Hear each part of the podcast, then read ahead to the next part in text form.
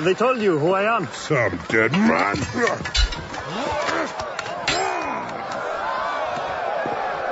I am the brother of Elia Martel. And do you know why I've come all the way to this stinking shit pile of a city? For you?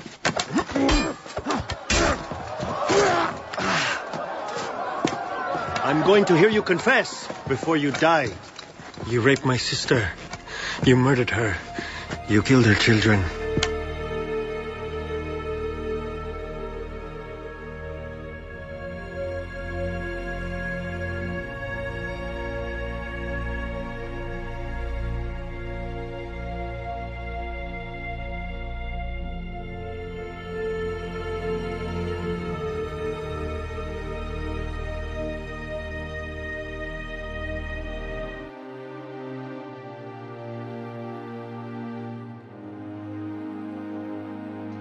Começando mais uma edição do Podcasteros. Eu sou Ana Carol Alves, estamos aqui hoje com Angélica Hellish. Oi, episódio é muito bom, assim, estamos muito felizes de ver cabeças explodindo. Nossa cabeça explodiu, gente, também. Rafael Bacelar. Oi, galera. Smash the Beatles. Hum, hum. Sérgio Filho. Oi, pessoal. Eu sabia que alguém ia usar essa frase Smash the Beatles, então. eu falei, vou roubar a minha frase, que obviamente todo mundo quer usar, né? Mas eu passei a última semana pesquisando, tentando entender o que, que pode alguém pensar o tempo inteiro em cocô, cocô, Smash the Beatles, Smash the Beatles. e eu não tiro isso da cabeça. E por último, Caco Ferraz. Olá, pessoal. Oberyn Martel foi pro céu. É, o Pedro Pascal fez um vídeo pro site da Variety falando como seria o, o funeral do Auburn. Vocês viram isso? Não, quero ver. Foi caixão fechado, né? Ai, maravilhoso. Não, ele disse que ia ter tipo um churrascão, assim, numa, numa praia caribenha de Westeros. E que todo mundo ia ficar pelado e dançar. E daí elefantes iam trazer o corpo dele da água, assim, colocar numa fogueira. E aí todo mundo ia estar dançando e transando em volta da fogueira. Ia ter um DJ, chamado DJ Lança Solar. E os Lannisters iam estar lá assistindo com cara feia, assim. Aí, em certo momento da festa, todo mundo ia jogar os Lannisters na fogueira e eles iam morrer queimados também. E aí, no céu, o Oberyn ia lá e ia matar eles de novo. É mais animado que um casamento do né? Pois é. Começamos a comentar as cenas de The Mountain and the Viper, oitavo episódio da quarta temporada de Game of Thrones. Já já, porque hoje não tem leitura de e-mails. É, a gente vai adiar a leitura de e-mails para a semana que vem. E é isso aí.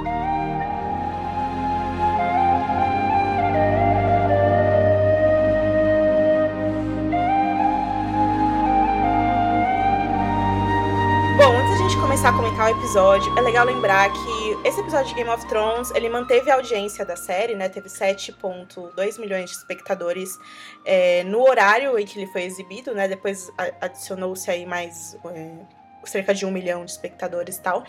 Mas esse número fez com que Game of Thrones fosse, é, seja hoje a série é, mais popular da história da HBO. Ela acabou ganhando de Família Soprano, que era a série que, que tinha mais é, popularidade em audiência, né? Mais expressão em público. E é isso, Game of Thrones fez história essa semana com a quarta temporada, que tá sendo um sucesso realmente. Ana, esses, esses números Solano? são, são da, da. só dos Estados Unidos.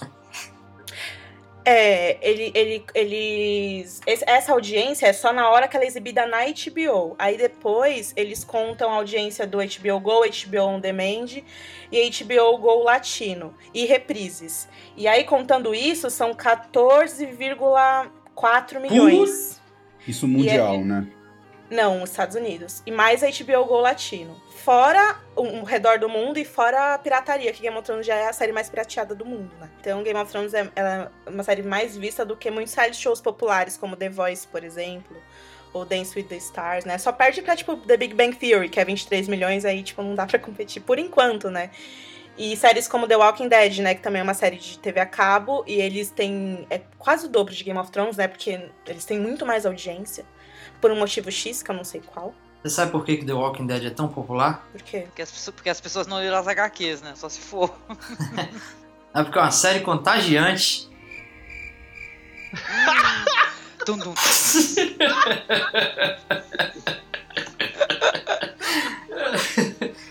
queria avisar pra galera começar se preparar para enviar áudios curtinhos. A gente, a gente vai falar no episódio que vem qual a duração dos áudios, para vocês poderem participar do podcast do último episódio, que é o The Children. A gente vai abrir um espaço no podcast para publicar os áudios de vocês, falando o que vocês acharam sobre a temporada, as cenas mais legais, talvez os episódios mais legais, ou qualquer coisa que vocês quiserem falar pra gente. Então vão se preparando aí e a gente avisa para vocês no cast que vem como vai funcionar direitinho, beleza? Então, bora pro cast. Quem começa a falar é o Rafael.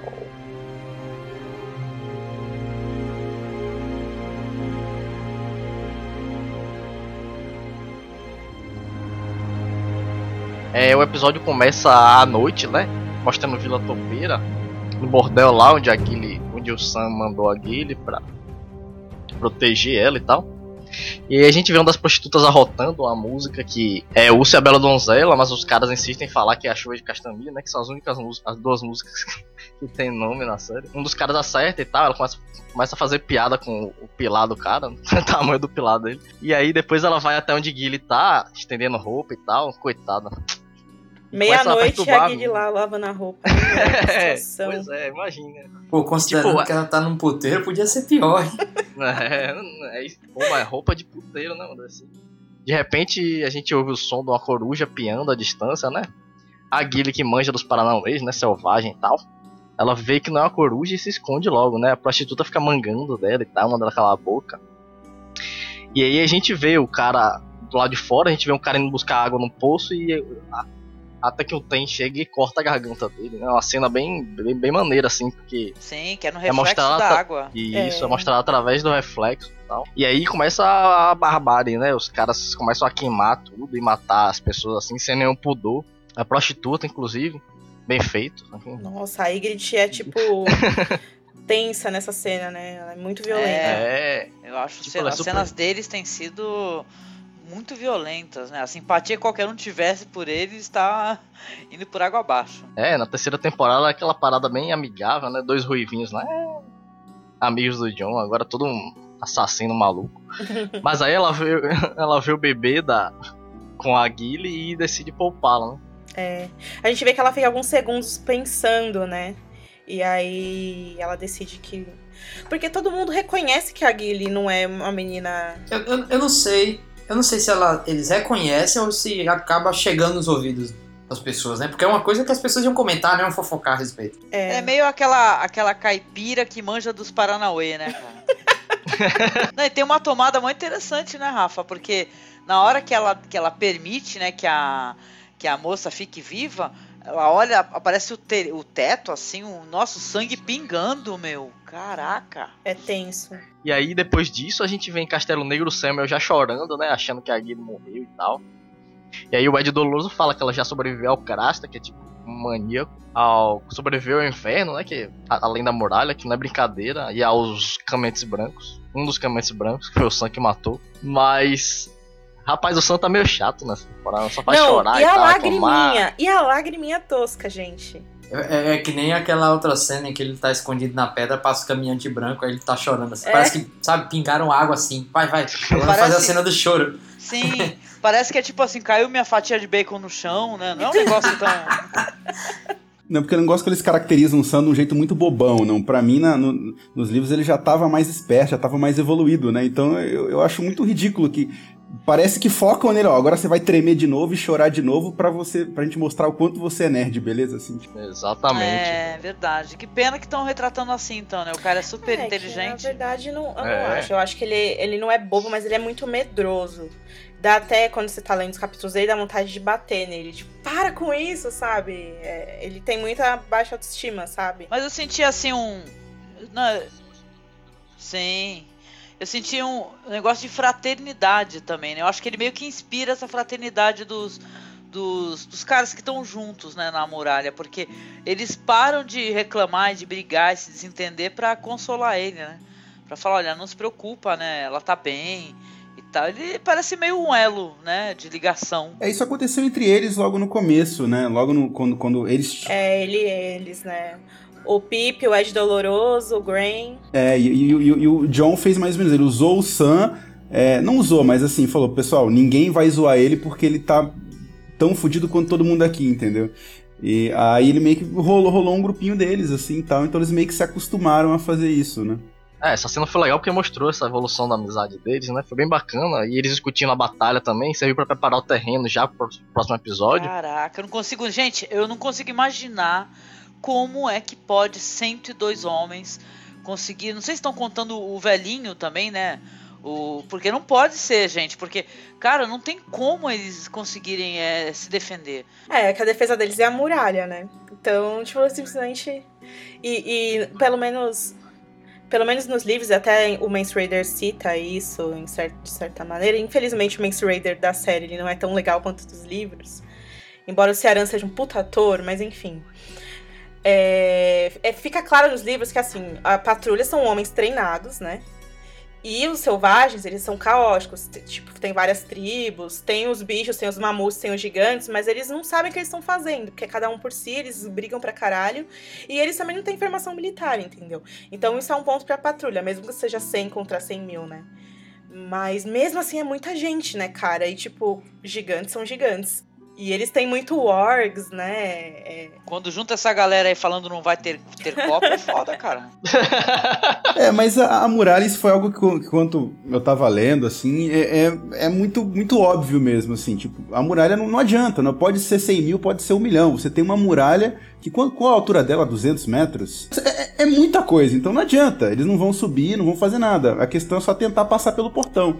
Aí rola, rola, aquela batalha das Termópilas, né? É, é, o negócio afina e não interessa a quantidade do exército. É um corredor pequeno, entendeu? É, mas é o que o cara falou, né, no outro episódio, né? É, tinha que alagar aquela, aquele túnel que tem, né? Que senão eles estão totalmente desprotegidos, né? Aquela porra lá é uma fraqueza. Deixa eu perguntar uma coisa para vocês. Eu sei que isso foi falado na série em alguns rápidos cenas, mas vocês entendem por que, que os selvagens estão fazendo isso? Olha, cara, eu queria até perguntar isso para vocês, porque assim, eu entendo que eles estão contra o. No caso, os guardiões, porque eles representam, representam o rei, né? O reinado e tal, a própria Westeros em si. Né? Então é meio que pra. Sei lá, chutar o pau da barraca, já detonar os, os guardiões, depois ir avançando, né? Sei lá, até Porto Real. Eu penso, creio que seja assim ou não, hum, não é? Interessante. Não é, não é? É porque assim, Angélica, se a gente for pensar, tipo, eles estão muito bem onde eles estão. Eles gostam daquilo, eles são livres. Eles são de lá, né, velho? Na é minha terra aqui, essa porra, né? Por vingança, então. Cara, eu não consigo é, compreender. Eu, se eu não me engano, o, o, o John e o, e o Manx Raider, eles tiveram essa conversa, né? Que caiu muito sobre a questão dos White Walkers, né?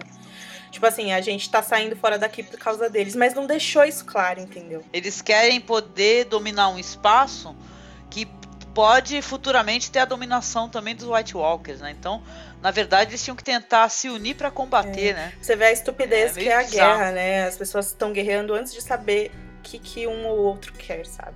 E eu achei, a, que a gente tava conversando antes de começar a gravar, né? É, os movimentos de câmera e até a, a, iluminação dessa cena muito climática já. Quando a gente vê o, os Tens e a Ygritte é, invadindo ali. É, é o clima muito tenso, assim, sabe? De, de terror até um pouco, né? Pessoal, deixa eu fazer uma pergunta para vocês. Vocês, têm, vocês sentiram que, que esse comportamento da Ygritte agressivo, que antes não, não ah, parecia, meu... né? É, eu vi gente falando, ah, ela tá, tá assim porque ela tá puta com o John. Eu acho esse, tipo de coisa, porque é. isso aí é diminuir muito a personagem dela, sabe? Ela tá fazendo isso porque ele não quis ficar com ela, sabe? Não, não, eu acho que não é isso, cara. Mas é, por outro lado, eu acho que tem uma, uma suposição, né, uma especulação, que, por exemplo, ela ter deixado a, a é, é Giri o nome dela, né? Abriu para mim na minha cabeça assim a impressão que ela pode estar tá esperando um filho do Jon Snow. Quando eles encontram os Tengs pela primeira vez, que ela tá fazendo é, é, flechas, né? Então, ela tá bem nítido que ela, que ela tá naquele negócio assim, sabe? Bem obcecada, bem, bem puta. Logo Não depois. É, eu acho que ela tá, até, além de obcecada e puta, ela tá um pouco envergonhada, porque. É, Você entendeu? Ela, ela era a namoradinha do cara que, tipo, fudeu todo mundo, entendeu? Exatamente, não, exatamente, mas isso faz parte do, do, do, de todo isso faz parte de todo o conceito da traição. Não é só uma traição de ah, meu namorado me deixou, entendeu? É toda uma traição também política. Ela, ela defendeu o cara, ela chegou lá e, e, e colocou a cara a tapa. Não, eu garanto ele, vocês podem confiar em mim porque eu conheço, tá? E no final, É, eu, eu concordo com isso, assim, é claro. Até porque é uma coisa muito pessoal, assim. Você mexeu com todo o meu povo, sabe? Então eu vou te machucar, seu filho da puta, sabe? No mínimo você e todo mundo que você conhece. Ok, isso. Só que tem uma coisa também que a, a ela fez isso de graça, entendeu? Ela, tá- ela é, confiou nele de graça. Não, tem, não tinha por que ela ter feito isso. É, ela, ela pensou com a outra parte do corpo, cara. Não pode ser porque. Não, não era pra ela ter, sabe? Eu também, na época, quando eu vi esses episódios, apesar de muito bonitos e tal, eu achei que faltou um pouco de raciocínio. Imagina, né? Lá no, você não conhecer a pessoa e se, se entregar dessa maneira, sabe? De Gente. coração aberto. Não, pode confiar. mas eu mas é, você tem que entender, o Kit Harington. Não, e era a Rose Leslie, né? Tipo, não, e é toda. É muito absurdo isso, porque o John, ele é no livro um menino de 15 anos, na série ele é mais velho, mas ele vai lá e mata o superior dele, e aí ele comemora isso transando na caverna com a menina do time. É, é muito dark isso, sabe? Se vocês forem ver, assim, tudo isso. Mas tem que aproveitar as oportunidades. É, né? tudo Senão- isso é tipo. É tipo o calor da juventude deles, entendeu? Ela também é jovem no livro? Ela é mais velha um pouquinho, né? Acho que tem 19 anos. É, a, a impressão que eu tive também, assim, eu sei que não é por causa disso, até porque eu já li os livros.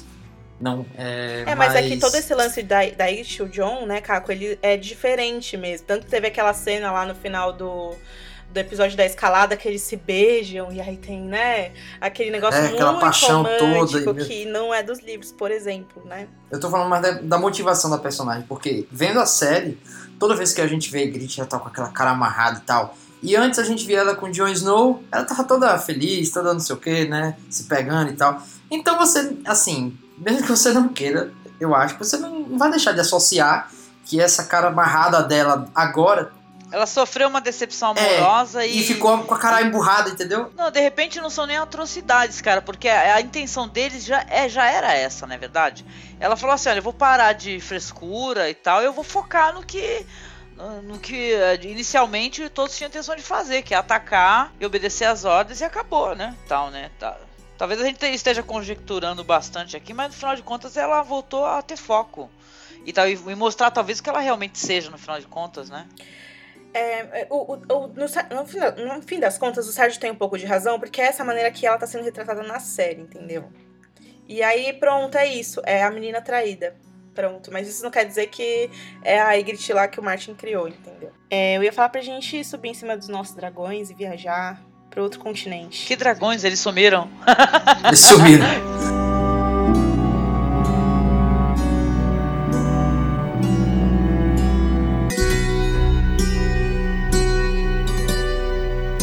É, na próxima cena a gente tem o núcleo da Dani, a Daniela, e a gente vê o, o Verme Cinzento tomando banho e ao longe nós vemos as, as aias da Dani, o pessoal da Dani, as meninas tomando banho. É, mas é engraçado, porque é, dessa cena eu achei a cena de nudez extremamente justificável. Entendeu? E eu até tava pensando nisso, porque da última que, que, que, eu, que eu não gostei, que foi a da Melisandre, que eu não vi sentido nenhum dela aparecer nua, eu falei, pô, eu, cena de nudez é interessante, mas desde que tem um significado. Dessa eu achei que significou pra caramba, que foi Mas bem. como não teve significado, ela tava se despindo de todas as mentiras dela na frente da mulher de Stannis. Fe- Fez todo sentido pra mim. Eu, eu não, sei lá, não, não, não senti naquilo. Eu, e, e olha que eu gosto de cena de nudez. É, é, eu, eu acho assim, é- ela estar nua, personagem, beleza, né? É, mas assim, mostrar de um jeito tão explícito, eu, eu não vi necessidade. Agora, nessa cena de, de, de- desse último episódio. Da, da Miss Sunday, aí eu achei que realmente que foi, foi bem significativo, assim, pelo menos eu, eu senti Não, que... é porque eu acho que também é uma questão de gosto pessoal, sabe, Sérgio? Porque eu também achei linda a cena. Por, e, e- e se a gente for ver, foi só um filler, que é igual você gosta bastante de falar, né? Toda essa lance da Miss Sunday com o Verme Cinzento não quer dizer nada pra história. Até porque a Miss Sunday do livro, ela é uma menina de 11 anos, sei lá. Né? Não tinha nem como sexualizar e a série fez isso, escalou uma atriz ma- é, mais velha justamente pra poder usar isso, sabe? Mas a cena pra mim foi tão fofa que ok, sabe? É, apesar da não foi bem inocente a parada, não foi uma parada muito sensual, assim. né? É, eu fiquei pensando na cabeça dele, né? O que, o que, que, que ele, o que ele tá imaginando, né? Porque é, você vê o negócio, você desejar, mas você não. Ah, porque o- o- você sabe como é que é, né, gente? O, o nosso maior músculo sexual, na verdade, é a nossa cabeça, né? não é o nosso órgão. Então é plenamente compreensível a, o olhar dele e tal. Mas é, é- é, inclusive, é- é- isso é, levanta inclusive a pergunta que a Dani fez, né? Só complementando a cena, ele olha a Missandei nua, só que ele fica encarando ela, e aí ela se sente constrangida e ela esconde, né? Os É, seios. mas antes de e aí ele esconder. percebe que constrangeu ela Antes e de tal. esconder, ela espera um pouquinho, né? Tipo, É, é, na verdade, antes de esconder, ela mostrou, porque ela tava sentada, né? Aí ela levanta, né? Aí, tipo, 3, 2, 1, aí tampa, assim. é isso mesmo. E sobre essa parada de banho no rio, eu tava pensando aqui, é, a Angélica perguntou se não tem banheiro na, na pirâmide lá, eu tô pensando aqui, pô, mas são milhares de imaculados esse caso, imagina pausar o banheiro daquela pirâmide ali. A fila. A fila. Mas assim, fa- fazendo um comparativo com, com a história da, da, da Europa mesmo, a história do nosso mundo, né? É, banho era um negócio extremamente raro no, no- Você pega a Idade Média, etc. Nos castelos medievais não tinham banheiro nenhum. Tipo, ponto, não tinha banheiro, eles não tinham esse conceito, né? Então, e, e- banho eles tomavam é, uma vez por ano, duas, uma, uma vez a cada dois anos, era um negócio assim bem. Então realmente não, não era a coisa que, que, que a cidade nem estrutura tinha pra tomar banho, né? Pelo menos na Europa medieval. A gente sabe que Roma Não, e, tal não, e era eles diferente, acreditavam né? que da- dava, deixava doente. Você tomar banho, você perdia, sei lá, os seus. Sei lá, seu, sua proteção de sujeira, né? O negócio. Eles acreditavam em algo assim, né?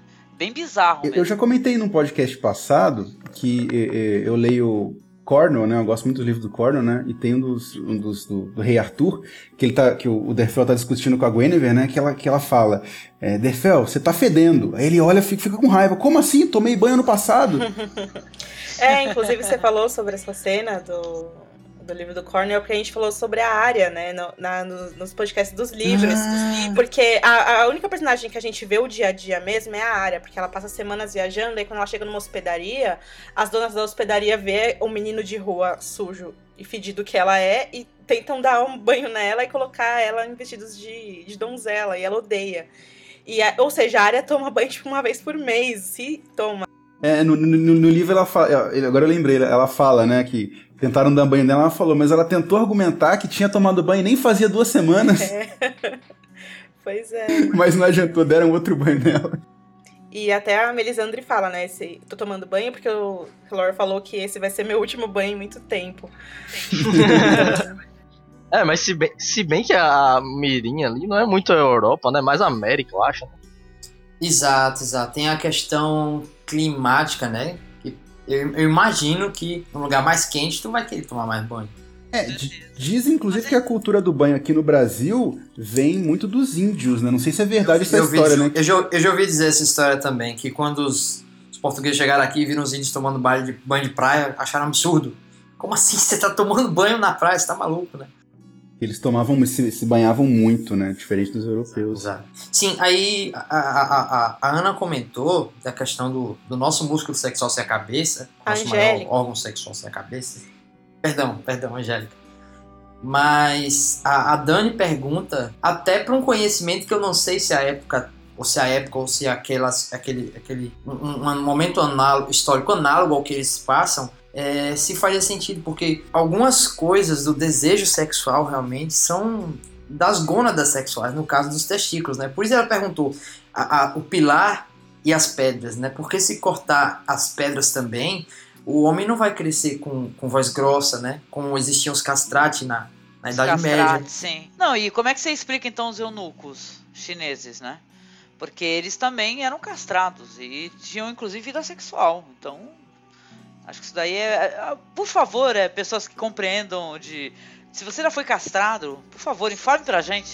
Eu passei a semana inteira pesquisando sobre isso, e quando eu percebi que eu tava uns dias fazendo isso, eu falei, meu, o que, que eu tô fazendo, sabe? Chega. É, e tem alguns artigos científicos que falam sobre isso e tal, mas assim, é, a questão dos imaculados é que corta-se tudo. Ah, não E eles nada. têm um treinamento, eles são cortados quando eles são crianças. E aí é, é é é todo um ritual horrível, Angélica.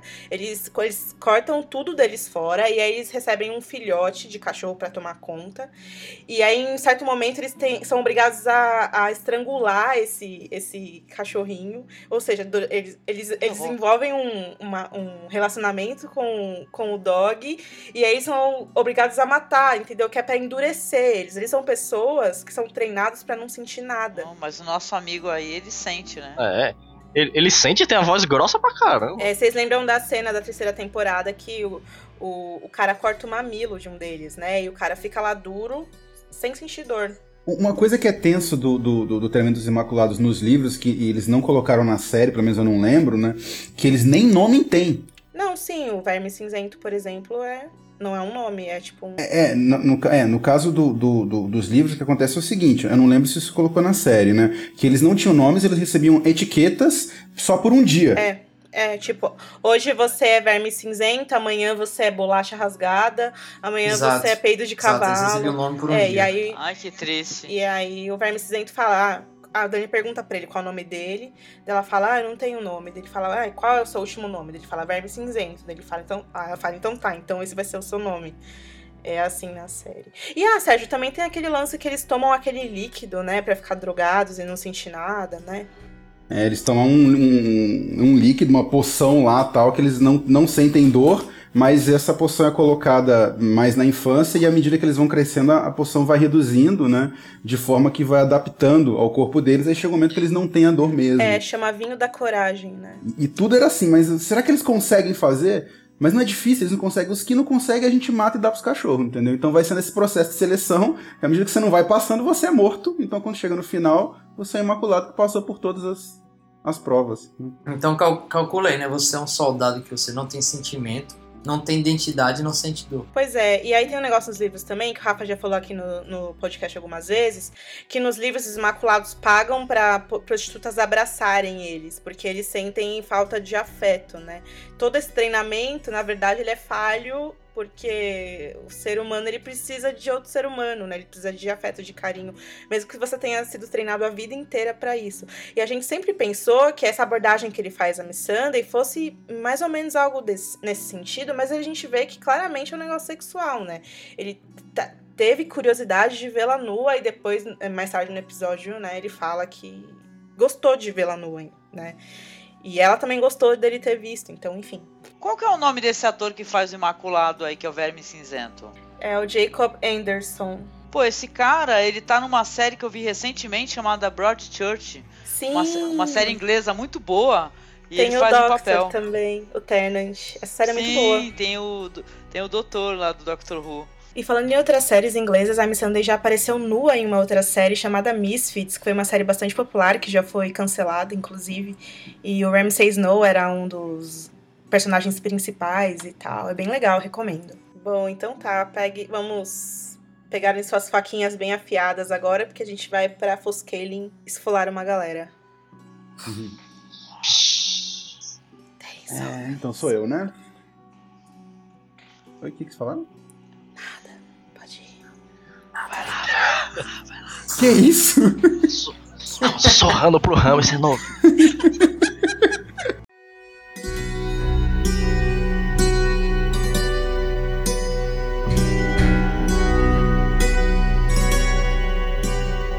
É, então, então, na sequência, a gente vai para Foscaling, né? E um exército de homens está se reunindo, né? é, do- sobre a bandeira do Bolton, esperando para tomar F- Foscaling. E o Ramsay pega o, o- tá com fedor, né? E fica falando, é, fica começa a explicar da- das lulas, né? Que as lulas são fortes, as lulas gigantes são fortes, mas quando elas estão no mar, quando elas estão na terra, não tem esqueleto, né? E o próprio peso faz elas colidirem. Então, aqui no norte eles não, não, não têm força nenhuma, né?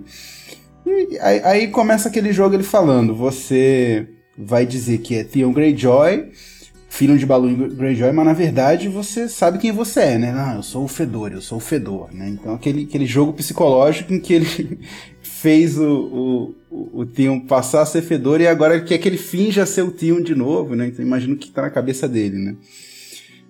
E em seguida, ele te elogia, você tá parecendo um, um senhor formidável tal, e, e dá a bandeira, dá a bandeira branca e fala para ele, pra ele ir tomar, é, fazer o papel e, e, e, convencer, e tomar o Fosso Kalen dos, dos, dos, Homens de Ferro que estão lá. E quando né? ele fala isso, o Theon tá com uma cara de bunda, assim, ele parece um fantasma, né? Ele é tudo menos um senhor ali. Tá completamente quebrado e é assustador, assim.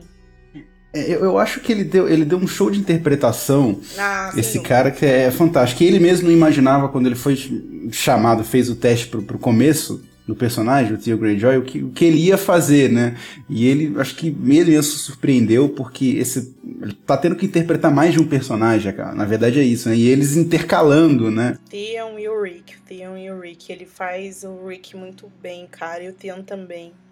É fantástico. E aquela dupla fantástico. personalidade, né? Como se as duas personagens estivessem, estivessem trabalhando, né? Porque, porque justamente É- é- na sequência. Oi? É interessante isso que você falou. Ele é um cara interpretando um personagem que sofreu lavagem cerebral pra virar outro cara e agora tá tendo que fingir outro, ser outro cara. Caraca. Que ele era antes. É Que loucura, né? E não acredita que ele é ele mesmo, né? Ele nem acredita que ele é o Theo, né? Ele fica, não, não, não, I'm Rick, I'm Rick. O, o- o- o Ralph Allen deve deitar em casa de noite e pensar assim: peraí, deixa eu pôr minha cabeça no lugar. O- então, é na sequência, né? Ele atravessa o pântano lá, chega com uma bandeira branca lá na, na- na- no castelo, né? Eles perguntam quem ele é, ele fala que é o, que é o Theon Greyjoy, que é o, o príncipe deles, né? E, e, e- e entra na, na- Abre um portão e deixa ele entrar. Aí ele se apresenta ao comandante da guarda, que, que o cara tá completamente ferrado, né? Tá, morreu esqueceram de enterrar, né? E aí ele fala que quem é você? Eu sou, eu sou o Theo Greyjoy, eu sou o, o seu príncipe, né? Servo Deus afogado, né? Que é o que é morto não pode morrer, que a legenda fez questão de traduzir o que é morto não se apaga. Nossa. tipo, é só ler um capítulo do livro, gente, era só, sabe? né? Mas tá, né? Ai, e, o, e ele fala que não, não, não, tem, não tem problema. Não, o, o Bolton pede, ele suplica, inclusive, para que, que vocês se rendam. Ele, ele, ele dará é, passagem segura para todos. Assim, não há vergonha nisso, porque é o que ele Ele vai ser justo como ele foi comigo, né? Não, ele chega a mencionar que não, é, não há vergonha porque o pai dele se rendeu ao Robert Baratheon, né? Exatamente, é, isso mesmo, né? E, e eu acho, eu acho é, é, muito boa a atuação, porque novamente ele, ele voltou a ser o Theon por uns momentos, né? Ele realmente, quando ele pisa lá, ele tá, tá seguro de si e fala como, como, como ele falava antes, né? Realmente como um, como um príncipe, né? Mas aí o cara fala, né? Essas, essas, essas palavras de que se render não é vergonha, é de quem foi chicoteado, é de, de, de, um, de um cachorro, né? E, e, é, na hora ele fica, mas co- co- como você pode sa- saber como? Aí, aí desmonta tudo, tudo que, que tava na cabeça dele, aquela atuação, ele desmonta, ele começa, eu, eu sou fedor, eu sou fedor, não, não, não, tipo, É. né? Não posso dormir, o palhaço vai me comer, não posso dormir, o palhaço vai me comer. Sabe? Negocinho. É, pra quem não entendeu, isso é uma referência de Simpsons, né? Mas tô ok. Aí. Aí do nada vem um machado por cima da cabeça do cara. assim. Caraca, toma machadada da porra. Eu fiquei o tempo todo, eu revi esse episódio uns três, umas três, quatro vezes. Eu só fico olhando o cara de trás pra ver a cara dele. Então na hora que ele vai pegar o machado e pô na Tem uma cabeça de cara- ovo. É, é meio que uma cena gêmea daquela cena lá do, do episódio. O último episódio da segunda temporada, né? Que eles também acertam o piano pra ele calar a boca. Ah, é, né? Verdade. O cara cai e ele, e ele fala: Não, mas ele, você vai. é, Ele, ele, ele, ele nos dará passagem segura mesmo, assim? Não, com certeza. Tipo, confia em mim, né? Na outra cena já é o próprio cara morto, né? E, e sem pele, todo, todo muito bizarro, né? É, todo esfolado, né? Toda essa cena é muito gráfica, né? Quando o Theon chega, tem aquele cavalo morto, né? Os caras estão muito doentes. Inclusive, essa doença que eles têm no livro, ela é mais justificada, né? Porque o Foscaling, ele é protegido ali pelos Cranogmanos, né? Que é o povo do Howland Reed, que é o pai da, do Jojen e da Mira. E aí, quando os Homens de Ferro tenta- tentaram invadir e conseguiram invadir, é, eles foram atingidos por flechas é, venenosas, né, desse povo. E é por isso que eles ficaram doentes, né? Mas na série não mostrou isso, e não mostrou o povo do Jojen da Mira, e eu fiquei chateada, porque parece uma coisa de, de fã chata, mas faria mais sentido, né, até pra cena, pra eles estarem naquele jeito. Sim, a- a- até porque, salvo engano, essa é a primeira vez que aparece Foscailin, né? Foi, é, é, Foscailin, né? Já apareceu na abertura assim, oh, pô, esse cachorro não tinha aparecido ainda, eu vou mostrar e tal. Se eu não me engano, foi a primeira foi, vez, foi né? sim, a primeira vez. Não, sim, aí agora é basicamente mostra é, que eles. Um cara esfolado, que eles conseguiram, tipo, fizeram os caras se render, se renderem. Hum, obviamente não, entre, não, não atenderam nada que tinha prometido, simplesmente esfolaram, tomaram o fosso. E agora eles, o, o, o Fedor não pergunta, né? Vamos, vamos voltar pra casa? Ele sim, sim, vamos voltar pra nossa casa, né? E acaba. Nossa A nova nova casa. Ah, a, a nossa nova casa, né? É. Nossa, ele tá totalmente aqueles ajudantes do Frankenstein, né? Sei lá. Sim, mestre! Atrás do. do psicopata, né? Não, é muito triste a gente ver o Theon sendo sempre o, o segundo ali pro Rob e agora ele sendo o segundo ali pro Ramsay. Ele é sempre o cara que tá. Ele é sempre segundo plano, né? Ele é sempre o que não pode ser o que ele quer pro cara que, que tá governando o norte, né?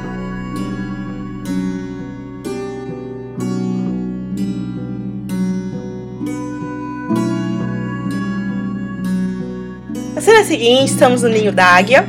E a gente vê o Peter Baelish se reunindo com vários senhores poderosos do vale, né? Um deles é o Lord Jon Royce, que pergunta pro Baelish é, o, o tipo de coisa que fez o Mindinho ser quem ele é, né? Que é o senhor nobre, é, falando mal sobre, sobre as origens dele, né? Pergunta se ele tem sangue estrangeiro, daí o Mindinho fala que tem, graças a um bisavô que nasceu em Bravos tal. E aí o Mindinho tentando puxar, puxar o saco dele, né? é, diz que o, o, vale, né, é tão belo quanto a nobreza das grandes famílias, né? Ou seja, o Mindinho tá querendo puxar o saco de todo mundo e todo mundo tá tipo, tá, explica direito que história é essa que a Nossa Senhora é, caiu pela porta da lua, né? É, são os personagens do Chaves. é a sua barriga, é a, bruxa, a bruxa, é a bruxa 71. de 71, o Jaiminho Carteiro, sei lá, o. O Jaiminho. e o seu, o seu. Como é que é? O girafalho sem chapéu. Como assim, velho? Caraca, a mulher parece muito a bruxa de 71, cara. Só falta o chapéu. Parece, parece mesmo. Bom, mas eles mostraram finalmente os nobres, a gente reclamou tanto no podcast passado, né? Aí está. E aí o Mindinho, o Mindinho super puxando o saco dele, né? Falando que a, a Lady Arryn tinha dito que o Lord Royce era a rocha dele. E aí o Lord Royce fala, ela nunca me disse nada sobre você. Mas nem precisava, né? Você era o quê? Um agiota, traficante de prostitutas, que era o que o Mindinho era mesmo, né? Tipo. é, o Mindinho tem que interromper, mas ele. O cara continua acusando ele e tal. Que ele fazia trabalho sujo pro Tywin, não sei o quê. E aí o Baelish começa a se defender, né? Dizendo que foi a própria Lisa que convidou ele pra ir lá, né? É, porque eles eram amigos próximos tal, e eles acabaram se envolvendo. Enfim, aí a Lady Jane e a Waynwood, que é a velhinha bruxa de 71, é, começa a reclamar também, né? Dizendo que ela sabia o quanto eles eram próximos, né? É, que as predileções da senhora Erin eram um problema dela, mas que a morte dela era problema deles e é por isso que eles estavam lá. E aí o Minjin acaba falando, é, que pena, né? Ninguém esperava mesmo que ela fosse cometer suicídio. E aí a, a velhinha fala, é, ela era um peixe estranho mesmo, né? Ela usa essa, esse termo. Mas eu não acho que ela iria se matar, né? Ela amava muito o filho dela. Ela jamais o abandonaria por opção. E aí o tiozão fala: é interessante que isso tenha acontecido logo de, dias depois que vocês se casaram, que você chegou, né? Meio noob do Mindinho, né? Ter, falado, ter Nossa, feito essa tem- parada, assim, falado isso. Tem uma coisa que o Mindinho não é, é noob. E é esse o problema dessa É cena, noob. mas enfim, a gente já fala disso já já. E aí todo mundo tá super suspeito, né? Tipo, ah, ela se matou, hum, né? E aí ela fala, a, a velhinha fala, é, eu fiquei sabendo que tinha uma menina, é, parente sua lá, vamos falar com ela então. Daí o Mindinho fala, ah, pode deixar que eu chamo ela dela. Não, não, fica aí, a gente chama, né? A gente não quer que o, o testemunho dela seja adulterado. E aí a Sansa entra meio nervosa no recinto, né? Todo mundo olhando pra ela e tal. E aí a velhinha começa a falar que ela tá salva ali, que ela pode falar tudo que viu tal. E ela fala, é, você é a, a, é, a sobrinha do, do, do Mindinho, né? Sobrinha do Peter. E a Sansa fica em silêncio. E aí ela fala: ah, não precisa, não precisa ter medo, fale livremente. E aí o Mindinho tenta interromper para tentar fazer um jogo ali com a Sansa, né? Mas a Sansa olha pro Lord Royce e fala: é, você me conhece. A gente se conheceu ainda em Winterfell. Eu sou Sansa Stark, filha de Lord Stark. E aí todo mundo, what?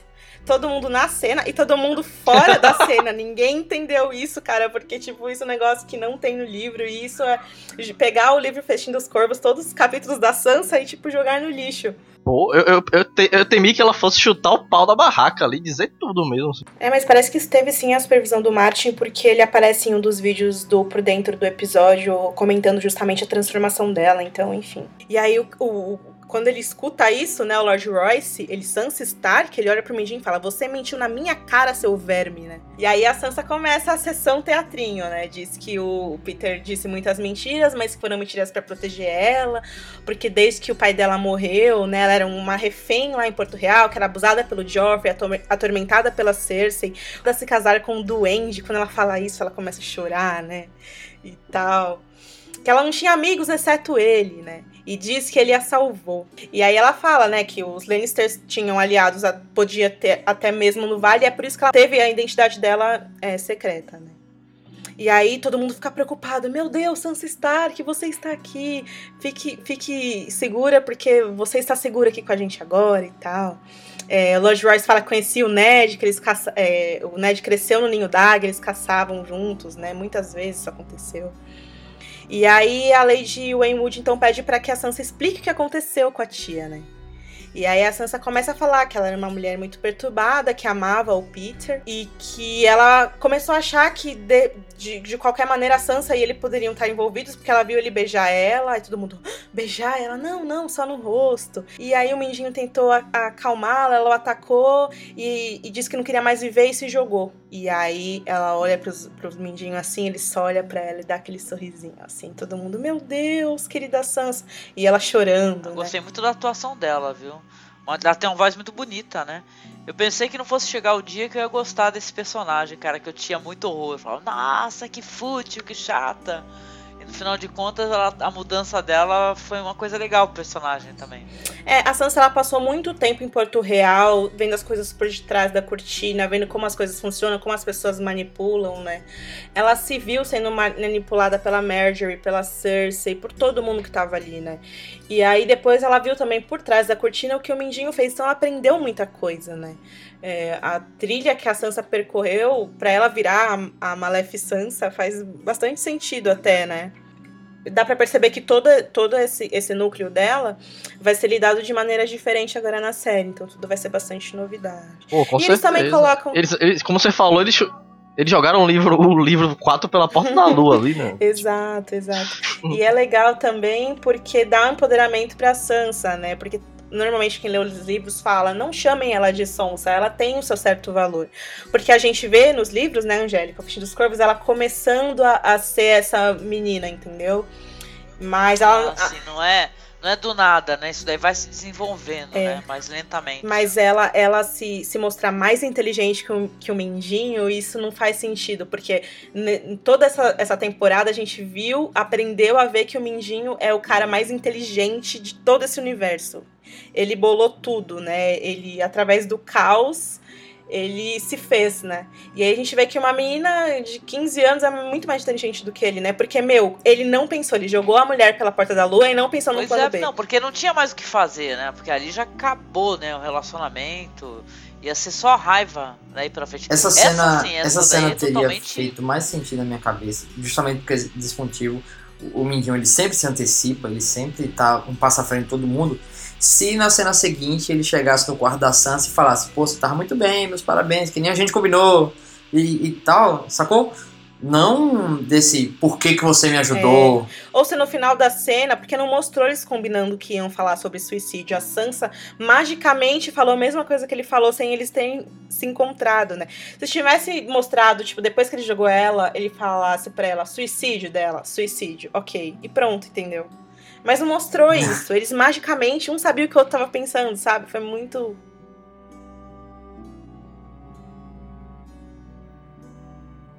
Seguindo essa cena, a gente vê depois o Mindinho já é, é, é, em, outro, em outra posição, né? Os lords agora confiam nele, porque ele trouxe Sansa Stark para eles. E aí o Mindinho faz um jogo com eles, né? Dizem, querendo saber se eles apoiam os Lannisters ou não, né? E aí eles ficam super ressentidos, dizendo, imagina, é claro que não.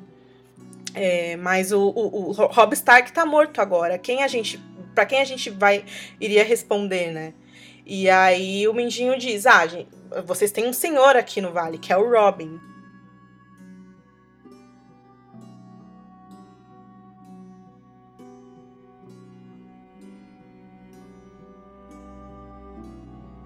Parafraseando a Ana, vamos lá pegar os nossos dragões. Então eu tenho um dragão chamado Biscoito. Então, e eu vou voltar para Mirin. Em Mirin, os corpos dos mestres crucificados são levados enquanto Barry Stanselme observa. Aí ele se vira, começa a subir a escada em direção à grande pirâmide. Quando de repente um garoto, né, chama por ele, lhe entrega um pergaminho com a marca da mão do rei, né? Aí você fala, caraca, o que será isso? O que será isso? Aí a gente vê o Sor Jorah Mormont examinando o mapa, né? Mó legal essa tomada, por sinal, né? Mapa de Westeros e tal, fazendo aquela análise, né? Um homem muito compenetrado. Aí o Barstan se aproxima dele com a, carta na mão, aí coloca o pergaminho, né, sobre a, a mesa para ele ver, né? Aí o, o Sor Jorah pergunta o que que é, né? Aí ele fala que é o perdão real assinado pela mão do Robert Baratheon, Tan, tan, tan. Aí o Jorah pergunta, pô, quem deu essa carta, né, e tal. Ele não responde, pega a carta e pergunta se, se o Barristan já falou isso pra Dany. Aí ele fala que gostaria de falar com ele, com ele primeiramente, antes de falar com ela, né? De homem para homem, ao invés de agir pelas costas, né? Mas assim, né? Aí ela questiona e fala assim, o que, que é isso, né? Aí ele fala assim, olha, isso daí na verdade é o, o Tywin, né? Ele está querendo me comprometer. Ela fala, como assim? Mas está assinado por Robert Baratheon. Na época, no ano em que eu te conheci. O que, que é isso? Essa carta é uma carta fake? É notícia do Facebook? Como assim?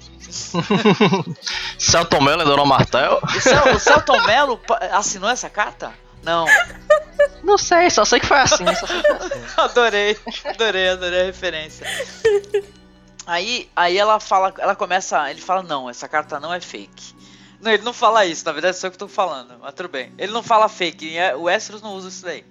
Então, aí ela, meu, ela começa a raciocinar essa, essa, gente, eu tenho que parar para falar que essa atriz ela tá muito ruim nessas cenas aí, muito.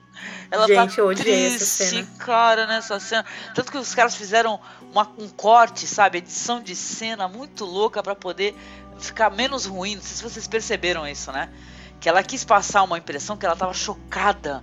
Cara, ela só passou a impressão que ela era uma boneca de porcelana falando terrível. Mas tudo bem, vamos deixar o meu ódio por essa atriz sem graça pra lá e focar na cena. Aí ela chega e fala assim: Ah, você contou para eles então que eu estava grávida do Drogo? Aí ele fala: Sim. Você sabe que porque você contou, tentaram me matar? Aí não, a cena é, é, era pra ser uma cena do impacto, cara. Isso é o fim do, do, do possível relacionamento, né? Aí ela, ela deveria estar tá desesperada, né? Passar aquela, aquele choque assim, aquele, nossa, eu estou furiosa. Ela só passou assim uma boneca de porcelana falando. Ela, os dois falando junto, né? Fica quase o quem é? Sou eu. O que, que você quer? Você, né? É tarde porque. Sou eu. O que é que você quer? Você. É tarde porque. Porque hoje sou eu quem não quer mais você. Isso fora, esqueça meu rosto. Puta que pariu, Fora, esqueça meu rosto, meu rosto e siga, siga seu, seu rumo. rumo. Não consigo, né? Então, mas assim, aí fica naquele troca-troca, ela falando assim, é, mas por que vocês você é, fez isso? Tentaram me matar. Mas eu fiz tudo por você, te salvei. Ah, mas caraca, eu tô pensando na música agora, fodeu. Então. mas na verdade ela fala assim: olha, você tem até o crepúsculo para você sair de Meereen. Se você aparecer novamente aqui, você vai ter a sua cabeça jogada na Baía dos Escravos. E o Sorjora, nesse momento você pensa, meu amigo, você que não tem namorada e você é totalmente friendzone, que você tá numa situação melhor do que ele. Então, sabe, veja bem, você não foi exilado do exílio. Então você tem possibilidade de, ah, de conquistar uma outra mulher, entendeu? Então sai da friend zone, entendeu? Tem esperança para você, porque pro, pro Sardiori o negócio tá muito feio, cara. Aí tem uma tomada mó bonita, né? Porque ela fala pra ele assim, né? Você vai agora, nunca mais toque em mim. Ela levanta a mão assim e tal, ele vai embora e tem aquela tomada dele saindo de Mirin, né? Que a gente falou em outro podcast. E ele com um cavalo assim, né? Quase tocando aquela música triste lá do. daquela série do Hulk. A música do Hulk. Né? E só Jora indo embora, né, cara? E a gente tá com. Nós estamos ali com ele, né, cara? Eu fiquei, porra, fiquei triste de verdade, porque ele, esse é um cara que ele realmente ele entrou é, querendo vamos colocar assim, com intenções, né, de, ah, eu quero perdão real, então você é um, um fuxiqueiro lá do, do Vares e tal, mas ele, pô, ele mudou muitas motivações dele, cara. E, e ela foi, achei que ela foi meio imbecil nessa daí, não sei se ela ele provou muitas vezes que ele podia, que ele já tinha modificado a cabeça dele. E ela mandou ele embora de uma maneira, né? Assim, tão cruel, né? Sei lá. Pô, eu fiquei muito triste com essa cena porque eu não gostei. É, antes, de, antes da gente entrar na questão de quem foi que fez aquela carta, será que foi o Tain que fez e tal, eu queria levantar algumas comparações do, com o livro, porque o que acontece no livro é algo muito diferente, assim, não dá, não, não dá nem pra, pra, pra comparar, assim, rapidamente, porque é antes deles invadirem Meereen que isso acontece, e a Dani descobre que ele é, tava tava espionando pro Robert e ela descobre ao mesmo tempo que o Barristan é o Barristan, porque até aquele momento ele tava fingindo ser um escudeiro velhinho barrigudo. Olha, chamado Arstan, é, chamado Arstan Barba Branca. E até a gente zoa muito aqui nos podcasts, porque é até um anagrama pro próprio nome dele, né? Como que o Jorah não percebeu e o Jorah só percebe naquele momento. E aí a Dani fica puta com eles quando ela descobre isso e ela manda eles invadirem Meereen pelos esgotos, que é aquela cena que a gente viu lá do Kill the Masters. Pensando que quando eles fossem fazer isso, eles iam, é uma, uma missão quase suicida, né? E é muito nojenta, né? Você tem que invadir ali a cidade pela merda dos outros e, e conquistar o lugar. É, é um absurdo. E eles são tão bons que eles conseguem e voltam. E aí, quando eles voltam, a Dani tá até mais tranquila, mas ela tá super com a cabeça assim no Dário e tal, né? Pensando nele. E ela nem tá ligando muito para eles. Então ela quer mais é que eles é, peçam desculpas e aí tudo vai ficar bem. É, um detalhe legal é que a Dani pergunta pro, Dani, pro, pro nos livros é, qual foi a última vez que você mandou uma carta pro Vares. E ele responde que foi em Karth, que é muito mais muito mais tarde do que na, na, na série, né? Que ele fala Aí ela teria ela mais motivo para ficar pé da vida, né? Com certeza. Exato, exato. E aí ela, pede, ela fala, ah, e aí o que vocês vão fazer? Daí o, o Barstan se ajoelha e pede desculpas e é, fala que vai protegê-la e tal. E aí, na hora do Jorah, ele se recusa a fazer isso, entendeu? Ele fala: não vou fazer isso, eu sempre te protegi e não sei o quê. E aí ela fala, ela fica indignada, ele fica indignado, e é assim que eles terminam. Ele vai embora, né? Ela fala, ah, então vai embora, ele vai. É, ou seja, é bem diferente, né? Porque não é só a Dani sendo implacável com ele. É um... Ele também tá bravinho e sai andando, né? Que a cena do. a despedida do Jorah nos livros, a expulsão dele é bem parecida com a do Barristan lá em Porto Real, né? Ele sai puto. Isso é o chamado efeito borboleta, né? Porque eles quiseram mostrar o Barristan desde o começo. Na verdade, não tinha nem como esconder, né? Todo mundo ia reconhecer o ator. E aí dá nessa Dani que é chata e, tipo, não liga pro que o, o Jorah sente. E, cara, o Jorah, o Ian Glenn, ele é um ator muito gato, eu acho. Mesmo velho, tiozão.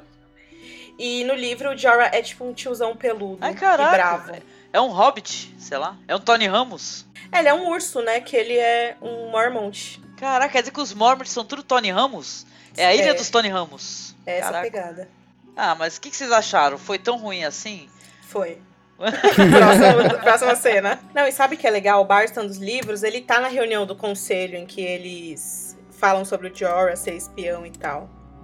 E na série não mostrou ele participando das reuniões, então. Mas então, foi o Tywin ou não foi que escreveu essa carta? O, É, o- e a com a caneta carta? que o. Sim. Que a caneta que o Mace Tyrell dá pra ele. É, no episódio 6 tem essa cena, né? Que ele pede o papel e a pena pro Mace Tyrell e o Mace Tyrell vai correndo, assim, estagiário.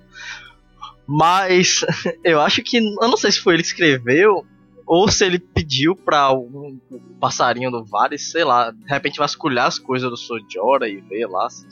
Sei lá. Ou se essa carta ela tá é original do Robert mesmo e a, e a pena que ele pediu foi só pra mandar uma pena pro passarinho falando, entrega essa carta pro tiozão lá. Eu acho, eu acho que foi muito forçado, né? Ela, foi- ela acreditou muito fácil numa É, cara- numa num carta pedaço de vinda papel, do- de. Porto Real, todo mundo odeia ela. Exatamente. Que qualquer um pode escrever. o cara fez muita coisa por ela. Quando todo mundo abandonou, cara, os Dothraki, meu, ela virou mendiguete, cara. Toda desarrumada, descabelada. Cara, o Pô, cara ficou pô. do lado dela, cara, quando todo mundo vazou, né? Eu achei muito ingrata. Inclusive, ele enfrentou o Do- um Dothraki lá, na- fora da tenda, quando ela tava tendo o filho dela, que o Dothraki queria entrar, invadir e matar todo mundo. Ele foi lá e lutou sozinho. Pô, se não fosse ele, velho, ela não tinha nem passado. Na Casa ali. dos Imortais ele ficou, Calice! Pra ela não morrer. Era ele que tava lá. Calice!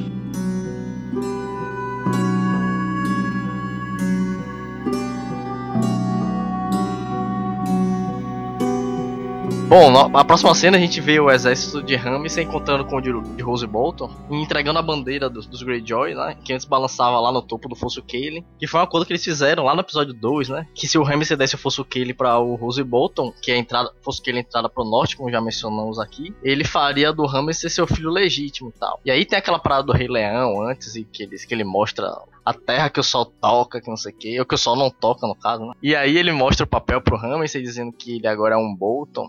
E, e aí o Ramsay ajoelha pra ele, jura fidelidade. É uma parada até bonita, né? Se, se você esquecer quem, é- quem ele é, aquele sacana. E mais tarde a gente vê o exército marchando em direção ao norte e vê que eles estão indo pra Winterfell, que é a nova casa que ele se referiu lá em Fosso Kalen.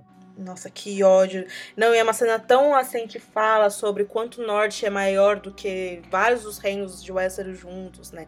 Tudo aquilo é dele, meu. Ai, que ódio. Sério, velho. Enquanto isso, as crianças Stark, uma se arrastando literalmente pra um lado, o outro não sabe onde tá, a outra mendiga de rua, a outra teve que virar vilã do vestido negro pra ser alguém na vida. O outro nem cabeça mais O outro tem. não tem cabeça.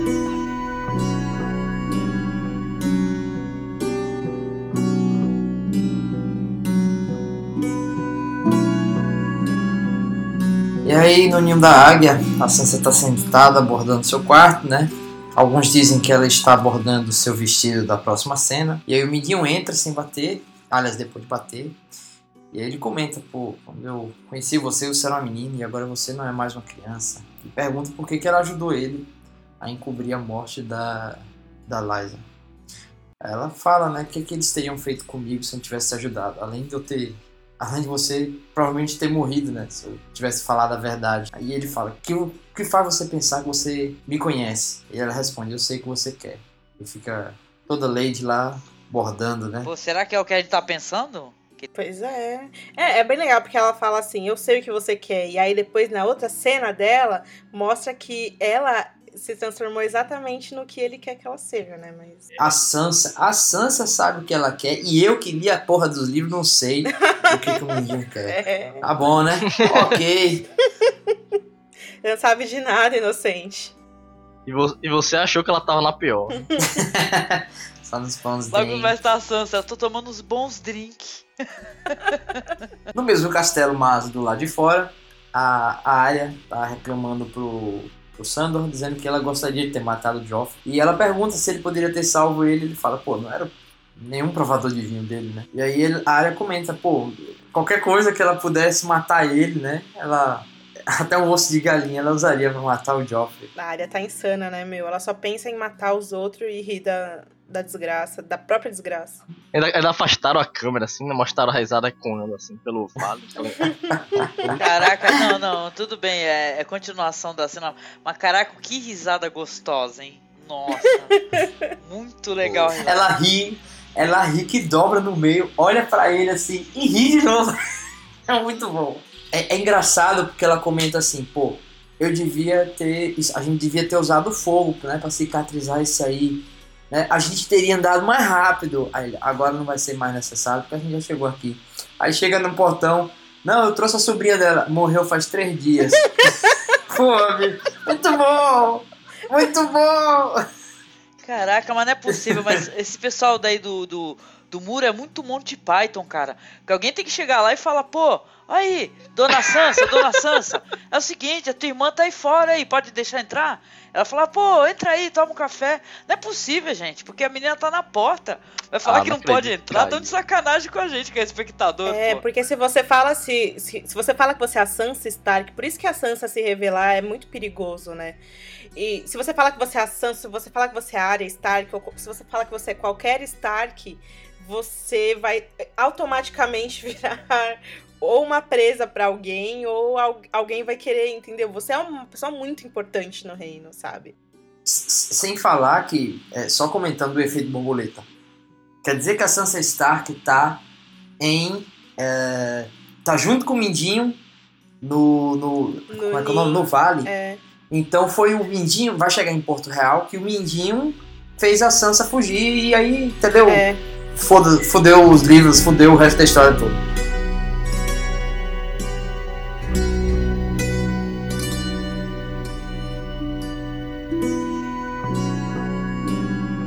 Então, na próxima cena a gente volta pra Porto Real e tá o, o, o Tyrion na sua fatídica cela, que ele passou praticamente, a temporada inteira, né? Conversando novamente com o irmão dele e ansioso esperando pela pela batalha que vai decidir se ele vive ou morre, né? E ele na ansiedade começa a falar, né? Que coisa estranha, né? Os deuses julgarem se alguém é culpado através de dois homens brigando. É, coisa de Deus mesmo, assim, né? Ele ainda fala, nossa, mas será que. Tão, ansioso, será que vai demorar? Qu- Quanto tempo? Aí o, o Jamie fala em, em breve, né? Aí em seguida, aí ele, aí ele começa assim, tipo, será que o Oberyn tem chance, né? Aí o, o Jamie fala aquela cara, não sei, talvez, né? Não, é a víbora vermelha, você não dá um nome para as pessoas, a não ser que ela seja mortal, né? E começa a se desesperar e- e- e Aí começa a falar assim, a- qual que é a punição para regicida, né? É, morto, esquartejado, enforcado, aí o Johnny fala, é decapitado. Aí ele começa uma outra conversa de bêbado, né? Que começa assim, nossa, mas por que... É, como é que chama matar um sobrinho, né? É, é, porque tu tem matricídio, patricídio, filicídio, infanticídio, suicídio, você tem... Acho que para essa é nepoticídio, né? né? Tem, tem, tem palavra para tudo, né? Aí eles pensam, né? Primo, né? Não existe uma palavra para assassinato de primo. Ele, ele entende do assunto, né? Que ele já matou o primo dele lá. né? Ele já matou tudo, né?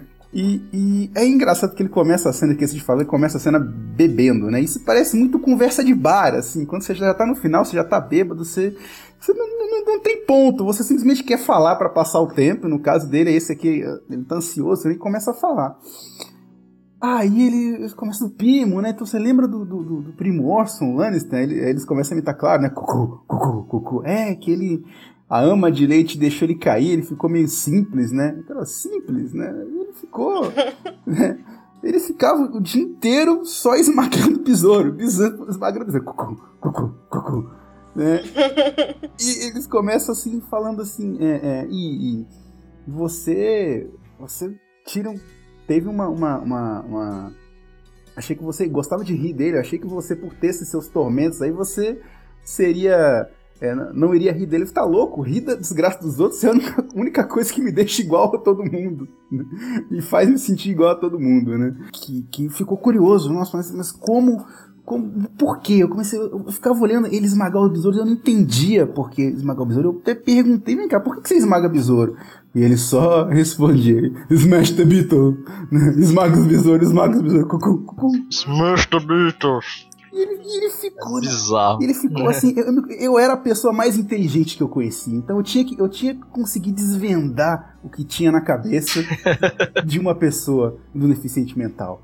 Aí eu fui atrás do- da biblioteca do, do, do mestre Volark pra tentar entender. Aí o James, não, o mestre Volark uma vez tentou me tocar. Essa parte é bizarra. Quando cena quando já o Jamie tá conhece bizarra. o, o, o mestre Kaiban, ele pergunta, né, se o Kaiban tinha perdido a corrente por ter tocado, gostar de tocar garotinhos. É. Caramba, eu É lembro. uma cisma, né? E, e aí ele fica assim, né? Eu, eu, eu, era inteligente, então eu conseguiria entender a cabeça de uma pessoa mais simples do que eu, né? E ele fica, aí pega um besouro, um besouro na cela e começa, começa a, a tocar, assim, você até, acha, até achava que ele ia esmagar, tá, mano? Ele fica só olhando, né? Ele ficou obcecado por aquilo, né? Devia ter uma razão. Na, na língua, na cabeça do, do Primo Orson, ele devia ter uma razão para aquilo. Isso era questão de você tentar entender aquela razão, tentar se comunicar na linguagem dele, né? E ele falou que ficava pensando aquilo o tempo inteiro. Ele, ele, ele almoçava olhando o Primo Orson, né? O pai dele começava a falar de, dos valores da vida, da, da, da família, e ele só lembrava disso. Ele lia sobre as, os dragões Targaryen e ele só lembrava de besouro. Era só besouro, era só besouro. E ele, ele sonhou com isso e falou, mas por que aqueles besouros estão morrendo em vão, né? E o Jamie fica... Você vê a cara do Jamie, assim, olhando pra ele. O que, que, que, você tá falando, cara? Tipo, e ele... É, é, mas mulheres, é, crianças são assassinadas todos os dias e você se preocupa com besouro. Ele fala, é, é isso, isso também me atormentou. E eu precisava saber a razão. E, e, e ele sonhou com isso e, e, ficou obcecado. Tentou até chegar e parar o Orson uma vez, né? O Orson empurrou ele e voltou a esmagar besouro, esmaga os besouros, esmaga os besouros, né? Até que um dia o Primorson foi morto pelo um coice de uma mula. E acabou. Né? Aí ele coloca o besouro do nada no chão, aí soam sinos Aí o Jamie levanta assim e fala boa sorte e sai. Né? Gente, eu achei essa cena fantástica. Eu vou, eu vou dizer que eu não sei o que aconteceu, que para mim foi uma das cenas melhor do episódio e, e, e, achei uma das melhores cenas que eu já vi na série. Porque ela, para mim, é muito enigmática, é tão enigmática quanto a própria por que, que o Primo Orson esmagava os besouros. É você se perguntar por que, que eles estão fazendo uma cena sobre besouros, entendeu? Onde, onde tanta coisa tá acontecendo na série. É, percebe-se que é um discurso bem contemplativo pela própria, própria violência que rodeia esse tema, né? Não, e por, é um que, tema por que, que montanha também. mata as pessoas? Entendeu? Tantas pessoas morreram, né? E tal. É uma, é uma clara metáfora ao a, o desejo de matar, simplesmente, né? Que tá inerente do, do ser, é, né? Exatamente. Eu tava conversando com um amigo meu que ele falou assim que também é uma questão do, do, do, do Tyrion que ele sempre procurou é, é, motivo nessa questão de, de besouro e, e, acabou que não encontrou.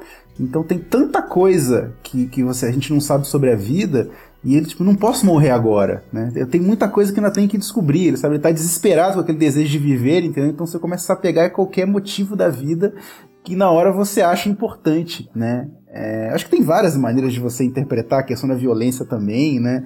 Mas o, o fato de, de, de, sei lá, dela ser ao mesmo, um motivo ao mesmo tempo tão patético e ser contado de uma forma tão séria, e eu achei tão bonito ele pegando o besouro e, e o clima do, do, do, do sol nascendo, assim, tá, eu, eu achei fantástico, assim, um negócio que eu achei engraçado e ao mesmo tempo trágico, assim, eu comecei a rir, a achar sério, achei Cara, do caralho, sério, tô rindo até agora. É, uma cena de cinco minutos, uma cena muito longa para um episódio como esse, né? E a cena a seguir, todo mundo reclama que foi muito curta justamente por isso, né? E é uma cena que serve a série falando, né? O David Dan falando, que foram, eles que escreveram esse episódio. Ó, oh, a gente vai mostrar para vocês uma coisa que vocês nunca vão se esquecer, mas antes da gente fazer isso, a gente vai filosofar aqui um pouco ao redor desse tema, sabe? É, muita gente achou muito controverso, tiram o zombado Primo Orson por ele ser retardado e tal, porque é muito contra a, a própria filosofia daquele é segundo episódio da primeira temporada, né? Cripples, Bastards and Broken Things. Que o, o Tyrion é conversa quarto, com o John. Quarto da isso, primeira. o quarto, é. Que o Tyrion conversa com o John também sobre isso, sabe? E também ele conversa com o Bran depois, que é o menino que fica aleijado. O Tyrion se identifica muito com essas pessoas, sabe? que por algum motivo são bastardos ou são aleijados e tal. E aí, esse episódio a gente vê ele falando sobre o primo que é retardado. Não, mas ele, também... não, ele não cometia bullying, né? Talvez ele tivesse a curiosidade de achar-se engraçado. E até, né, de certa maneira, ele foi querer saber do que se trata exatamente, qual, qual era a motivação desse é primo aí, diferente do, dos outros que cometem bullying mesmo. Eu né? achei ele até um, achei até um pouco afetuoso o jeito que ele falou, assim, lá no fim. Assim. É, e, e, além disso, é, ele falar sobre esse primo que a, fazia isso, mas o Joffrey era isso. né? O Joffrey era um primo Orson. Exatamente, só que matava humanos, né? Era gente, né? O tempo se divertia matando pessoas.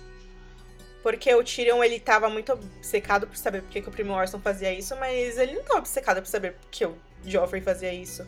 Ele tinha um desprezo, né?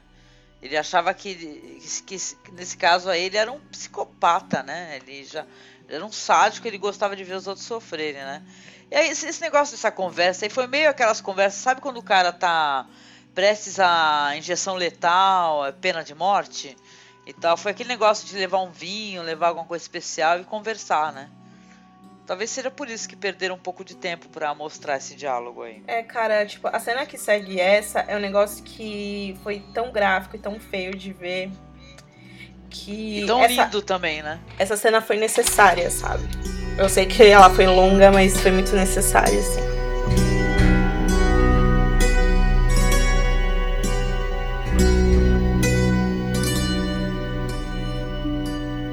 Bom, vamos pra cena final então, que é a cena do duelo. Tô até um pouco nervosa de falar sobre ela, porque. Vou fazer um tom mais grave aqui. Bom, é, cortando essa cena dos besouros, a gente vê fora dos muros da cidade, perto da praia, o Tyrion sendo escoltado pro pátio. O James se junta ao resto do tribunal nas arquibancadas reais, né? Enquanto a multidão está reunida acima, né? Bem diferente dos livros, em que todo mundo se junta ao redor dos dois, né? Uh, e aí o Tywin e a Cersei estão ali bebendo vinho, o Mace Tyrell também tá ali com aquela cara de bunda dele e tal. E o Tyrion observa que a Elaria beija o Oberyn, né? E que o Oberyn tá com aquela light armor, né? Pouca, aquela armadura bem simples, né? Ele, o Oberyn, quando tiram questionar isso, né? O Oberyn fala que é porque ele gosta de se, se, movimentar, né? E o Tyrion fala preocupado que ele poderia pelo menos usar um capacete, né? E o Oberyn bebe mais um pouco, é, ignorando ele. E aí o Tyrion fala que ele não devia beber antes da luta. E o Oberyn diz que aprendeu é isso em seus anos de lutas em arenas, né? E também diz que ele sempre bebe antes de uma luta, né? Hoje não é o dia que eu morro, ele fala. E aí a gente vê a montanha chegando, né? Um aço preto, né? Negro, blindado da cabeça aos pés. Não dá nem pra ver ele direito, né? Como a gente sempre uma montanha na série, né? E aí Lara vê ele, ela fica, né, com medo, pergunta se ele vai lutar contra isso, né? Aí o Oberyn fala assim, eu vou matar aquilo, né? Confiante. Um, e aí as trombeta som e o Mestre Pai Céu sai pra dar a benção antes da luta. Caraca. Não, essa, essa cena do Pai Céu, gente, é, é o seguinte. Foi totalmente Oscar, né? Sabe quando abaixa o microfone? e tal. o, a pessoa tá demorando muito é, agradecendo. Abaixa o microfone, abaixa o microfone. Aí toca a trombeta, né? Muito maneiro. Mas tem algo nessa parte que eu, que eu não gostei, porque acho que segunda vez em que eles colocam na série o, o, o Mestre, no caso o Paisel, fazendo o papel que deveria ser de um septão, e não do é, Mestre. Exatamente. Aí é você fala, pô, beleza, é, eles têm um. para economizar é, é, elenco e tal, só que as pessoas que não leram o livro tendem a achar que o mestre talvez seja uma espécie de padre. É, mas ele não é, tem um, um septão para isso, né? Ainda mais um julgamento por esse que é preciso os deuses decidirem, né? Precisa ser uma figura religiosa maior, certo? Tem total razão. É, e, os, e ao contrário, os mestres até não tem nada a ver com religião, eles são meio céticos, né? A questão deles é ciência, né? Eles até rolam meio que um. É o oposto, né? Aí o pessoal que não lê o livro não entende, não chega, não chega, não tem essa compreensão, né? Bom, daí o Time faz aquele gestinho, é trombeta som mais alto de novo, o Paisel tem que sair com uma mão na frente e outra atrás. E aí a Oberyn e a Elaria se beijam e ela pede para ele não deixá-la sozinha no mundo. E ele promete que nunca. E aí é uma cena linda, cara, que o, o sol reflete neles assim, apagando a imagem deles, cara. Ah, que ódio. E aí o escudeiro do, do Oberyn atira a lança para ele. E aí o Oberyn entra na arena mostrando toda a destreza dele, né? Girando com bastante precisão até ele chegar na posição dele. E aí todo mundo ah, bate pau. E aí ele se volta pro Montanha e pergunta se ele sabe quem ele é. E aí Montanha responde: Um homem morto. Aninha, é assim. Cara, eu sei, as, as cenas foram lindas, né? A, a parada de coreografia, né? Cara rodando. A gente via que não era ele, era de longe, pelo menos, né? As cenas mais fodas eram um dublê, né? É, um Mas, dublê, cara, tanto que as ficou... cenas mais fodas, elas são filmadas de, de cima, né? Exatamente. Não, e assim, aí ficou uma parada, e isso eu adorei a cena, viu, gente? Pros haters aí de plantão. Mas ficou uma parada meio trapalhões, que sabe, tem uma hora que ele para, e tipo assim, dá uma puta volta, sei que lá, e pá, aí ele para assim, faz aqui tchan, com, com a lança. É ficou meio Didi, sabe? Assim, pã, parei, né? Não, é. Mas Essa- ficou essa- lindo. Esses cortes de câmera, até em função da, da- disso, foi muito criticado por alguns sites, né? Deu pra perceber que essa cena demorou dias pra ser filmada, né? E deu, foi um belo trabalho de edição ali pra ficar tão bom assim, né? Tem muitos cortes dessa cena. Enfim, um homem morto, e aí o Montanha Rosne cai pra cima dele, desferindo o primeiro golpe. E aí o Oberyn dança, né? Esgueira, defende o, o- o primeiro golpe, o segundo também. E aí, é isso que eu não entendo de duelos, né? Porque, tipo, você tem que. é, Eu não entendo muito dessas coisas de UFC e tal, mas, tipo, é meio Dragon Ball, sabe? Porque eles lutam conversando. E isso não faz muito sentido, mas é, enfim, aí ele caminha, né, e começa a falar pro Montanha que ele é irmão da Elia e que ele veio pra cidade, né, essa cidade horrorosa, fedorenta, pra encontrar ele. E aí ele, ata- é, ele ataca o Gregor dessa vez, né, a lança se move é, e ele ba- batendo na armadura dele, né. E aí o Oberyn diz que ele vai ouvir o Montanha confessar antes de morrer. Você estuprou minha irmã, você a matou, você matou seus filhos, ele fala, né? Pedindo pro Gregor confessar pra ter uma morte rápida. E aí o Gregor, nervosaço, né? Pula pra cima dele e os dois começam a lutar. Aí começa bem legal, assim, a luta.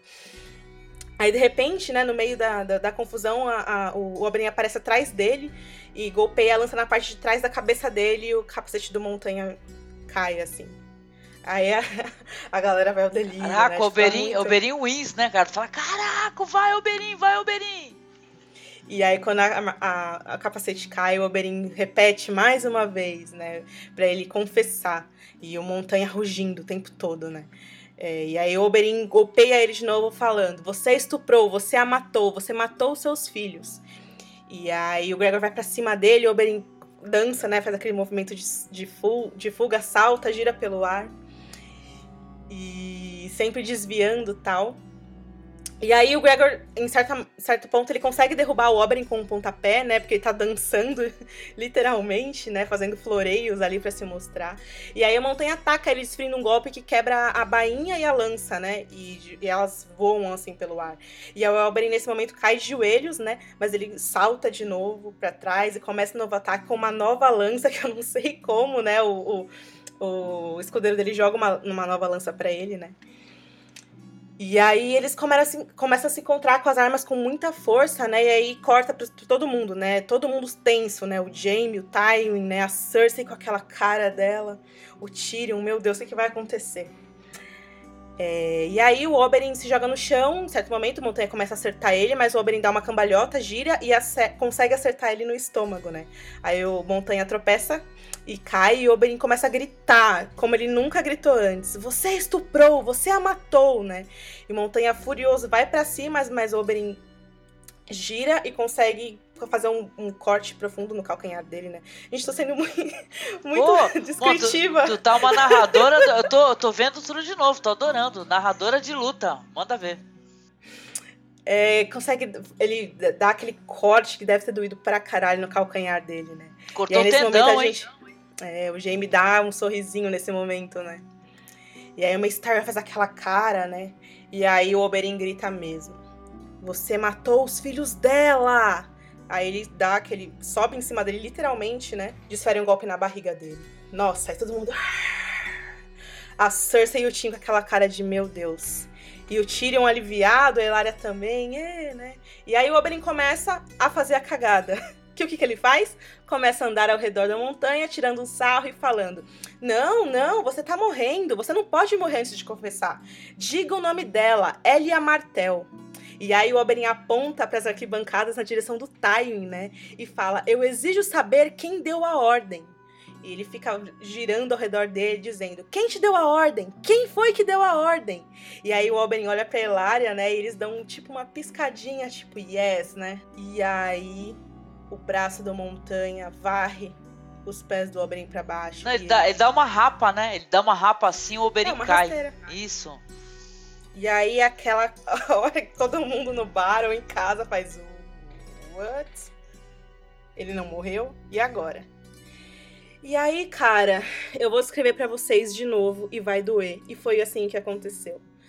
O Clegane agarra ele pelo pescoço mesmo deitado, o Oberyn tá em cima dele e ele dá um soco, gente, mais um soco tão forte, mas tão forte no rosto que os dentes do, do Oberyn voam todos no chão. E tem a, a câmera corta pra gente ver os dentes dele no chão.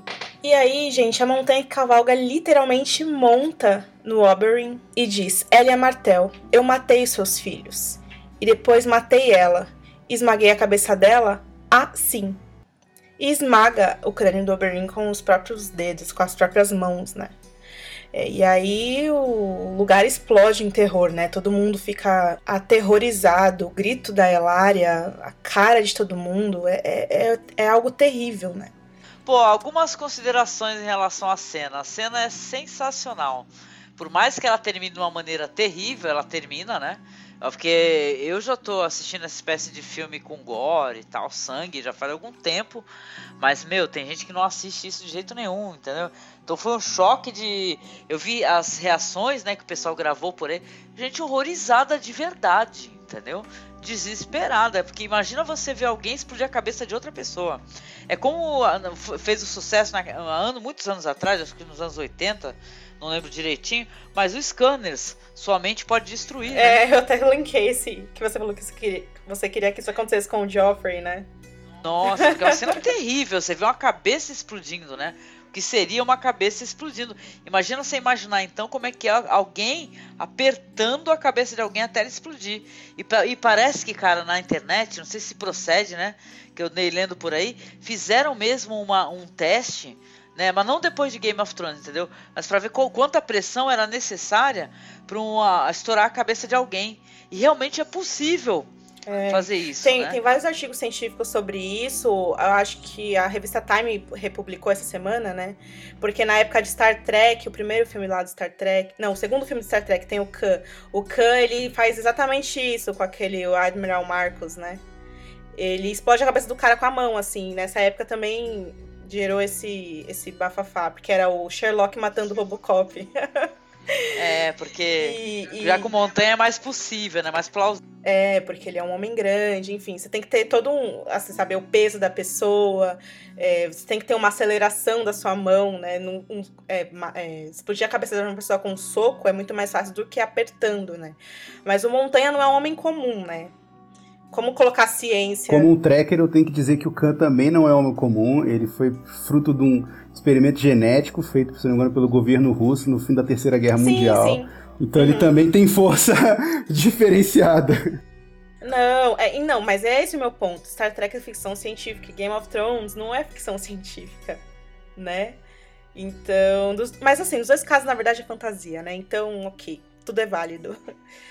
É, mas é. E, e eu, eu, também li alguns artigos, Angélica, e eu li um, o da, o da revista Time falava que, que é possível, tinha um outro que falava que não é bem assim e tal. Mas enfim, foi isso que aconteceu, né? É, é, barra pesada, mas é interessante. É um final. E os caras fizeram de propósito, né, meu? Assim, é praticamente. A, quantos segundos? Acho que não tem, sei lá, um minuto depois que a cabeça explode, acaba. Puf, tela preta. Pra tu ficar sozinho com teus pensamentos chorando, é, em posição fetal, sabe? É. Cara, eu acho que a cabeça explodir não é tão horrível quanto enquanto o Montanha apertava os olhos dele para dentro, porque a cabeça dele começa a desfigurar assim, e o Oberyn fica gritando, que no livro ele não faz, né? Caramba. É bem pior. Agora, mas para quem ficou muito chocado, Pô, tem um final alternativo aí que é o final feliz, né? Coloca aí depois o pessoal aí, Ana. Com musiquinha, Tina Turner tocando. Tudo deu certo. Para você que não falou aí que nunca mais vai assistir Game of Thrones, assista o final feliz, a versão do final feliz é tão bonita. É, é o que eu disse, eu, eu fiquei em estado. Eu comecei a chorar quando ele começou a falar as, as frases célebres dessa luta que tem no livro, né? Que é: diga o nome dela, você matou, você estuprou e matou seus filhos, né? E no livro, ele em momento nenhum fica exigindo que o Montanha confesse quem foi que deu a ordem, entendeu? É, e na série eles usaram isso pra, pra justamente colocar que o Oberyn meio que perdeu a linha e tava mais preocupado em culpar. Tava obcecado, né? Em fazer Sim. o Tywin ser exposto do que em matar a montanha logo e vencer o negócio, entendeu? Porque justamente ele é o campeão do Tyrion, mas ele não queria defender o Tyrion de porra nenhuma. Ele queria vingança. Ele né? apontou pro, pro, pro, pro, pro Time, né? E fala, foi ele que deu a ordem, foi aquele homem. Você, cara, como é que você tá no meio de um reino, né, no meio de uma cidade onde o Time é o líder e você aponta pro, pro líder e fala, foi Não, ele, mas é né? que uma cidade que há anos atrás, na verdade, o rei era just... a, a senhora deles era a Elia, né? Que o Time matou. Ele tava. Eu, eu vejo muito isso, Sérgio, como assim? Eu vou fazer todo mundo ver que foi você que fez isso, pra quando eu quiser te matar, eu não ser culpado por isso, entendeu? Porque todo mundo vai saber por que, que eu tô fazendo isso, seu filho Mas da você puta, tem, que- tem que ter muita coragem pra fazer isso, né? Pra você chegar pra você apontar pro líder da cidade, que o líder, na verdade, o rei, na verdade, é o Tywin, né? É, é realmente quem manda, né? E no meio dos, dos exércitos dele, dos guardas deles, é apontar pro cara, né? Você tem que ter muita coragem pra fazer isso, né? Ou, ou, ou, ou o contrário, ser muito burro, né? Ou os dois. É, a- esse é o momento. é, tudo bem que a é, vai ter a Batalha na da Muralha, né, no episódio que vem, mas não foi como se o- a temporada toda fosse voltada pra isso, né, Pra esse episódio 9. Muito pelo contrário, a temporada toda foi voltada pra esse episódio 8, que era o duelo. É, a, a- muralha vai ser outra coisa, porque o, o núcleo da muralha é mu- é- tá muito desligado de tudo isso, e enfim, não teve tantas cenas como tiveram em Porto Real. E esse foi meio que o episódio 9 da temporada. É claro, eu tô.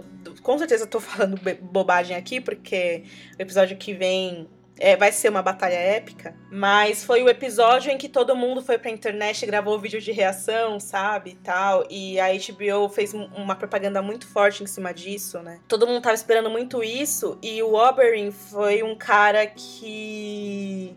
Ele ganhou muita notoriedade na série em pouco tempo e perder ele tão cedo deixou as pessoas muito frustradas também, né? Tem uma série de coisas aí envolvidas. O ator é sensacional. É, enfim. Nunca superaremos. E é isso. Eu queria, eu queria comentar, terminar comentar esse episódio não sobre isso, mas sobre a Sansa, porque tem mais uma coisa que eu quero falar sobre isso, porque eu acho que tem toda uma simbologia. O Rafa falou talvez seja a última vez que a gente vê ela nessa temporada, eu também acho. Tem toda uma simbologia dela usar o vestido de um corvo negro, sabe? Porque é o tema de O Festim dos Corvos, sabe? O tema do livro é assim, Angélica. é, acabou a Guerra dos Cinco Reis e agora nós somos esses corvos que nós vamos nos banquetear com os cadáveres de quem morreu nessa guerra nojenta, entendeu? E isso é literalmente acontece porque nas ruas é, é cheio de cadáveres posto e tal, muito podre, né? O que a, que a guerra deixa ali.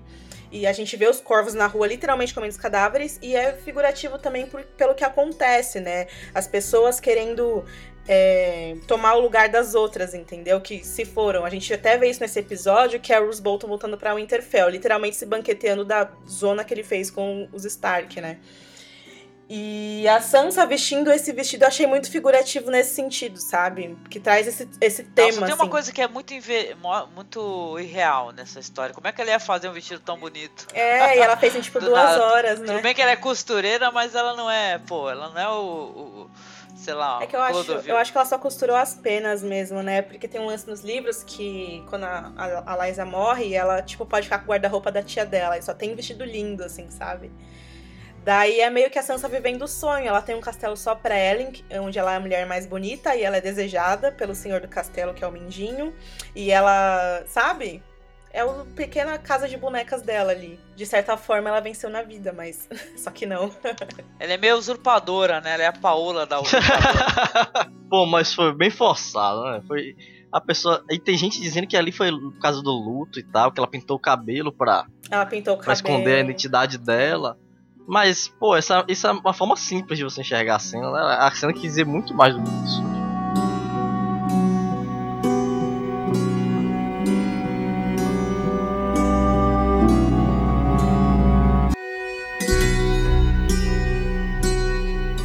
É, chegamos ao fim desse podcast. O Caco caiu no meio da gravação.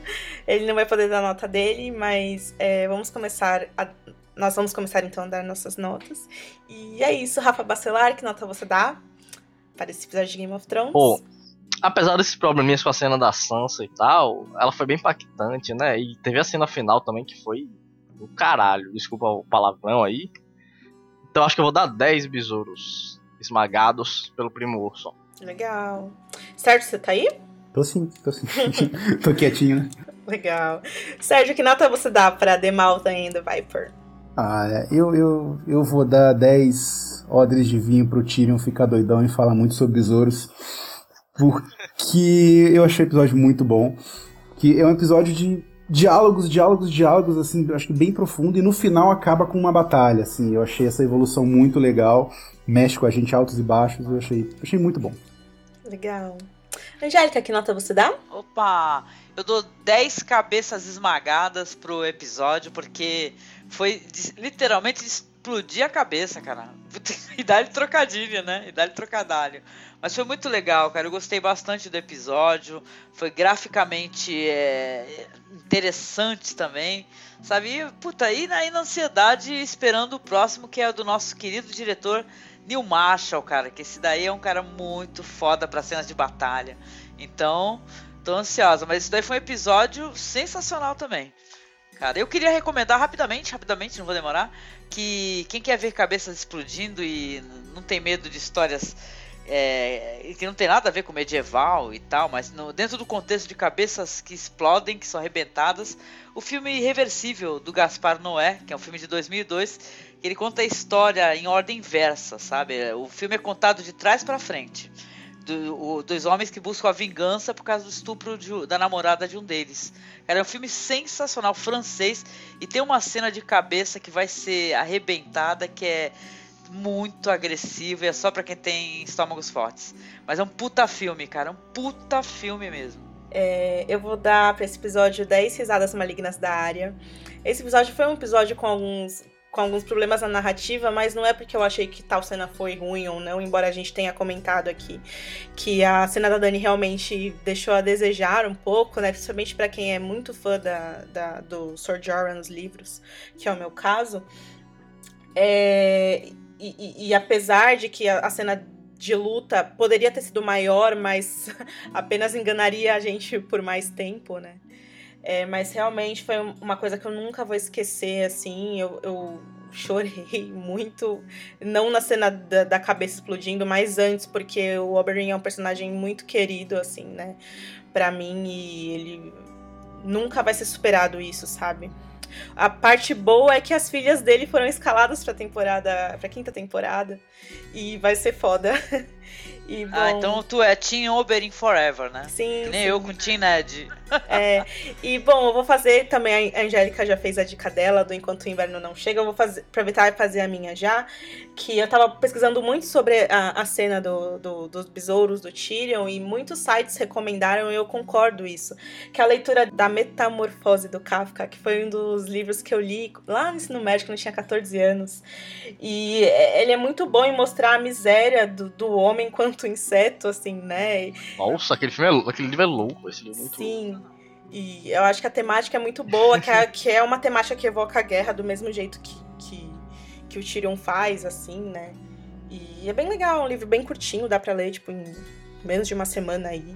Fica a dica para todo mundo. Bom, então é isso. É, a gente fica por aqui. Semana que vem a gente tá de volta. Se você já leu os livros das Crônicas de Gelo e Fogo, fique com a gente depois da trilha final, que a gente vai falar alguns spoilers e tal.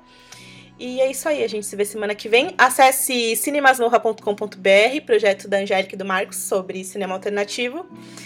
E é isso, a gente se vê. Tchau, tchau. Dica do He-Man.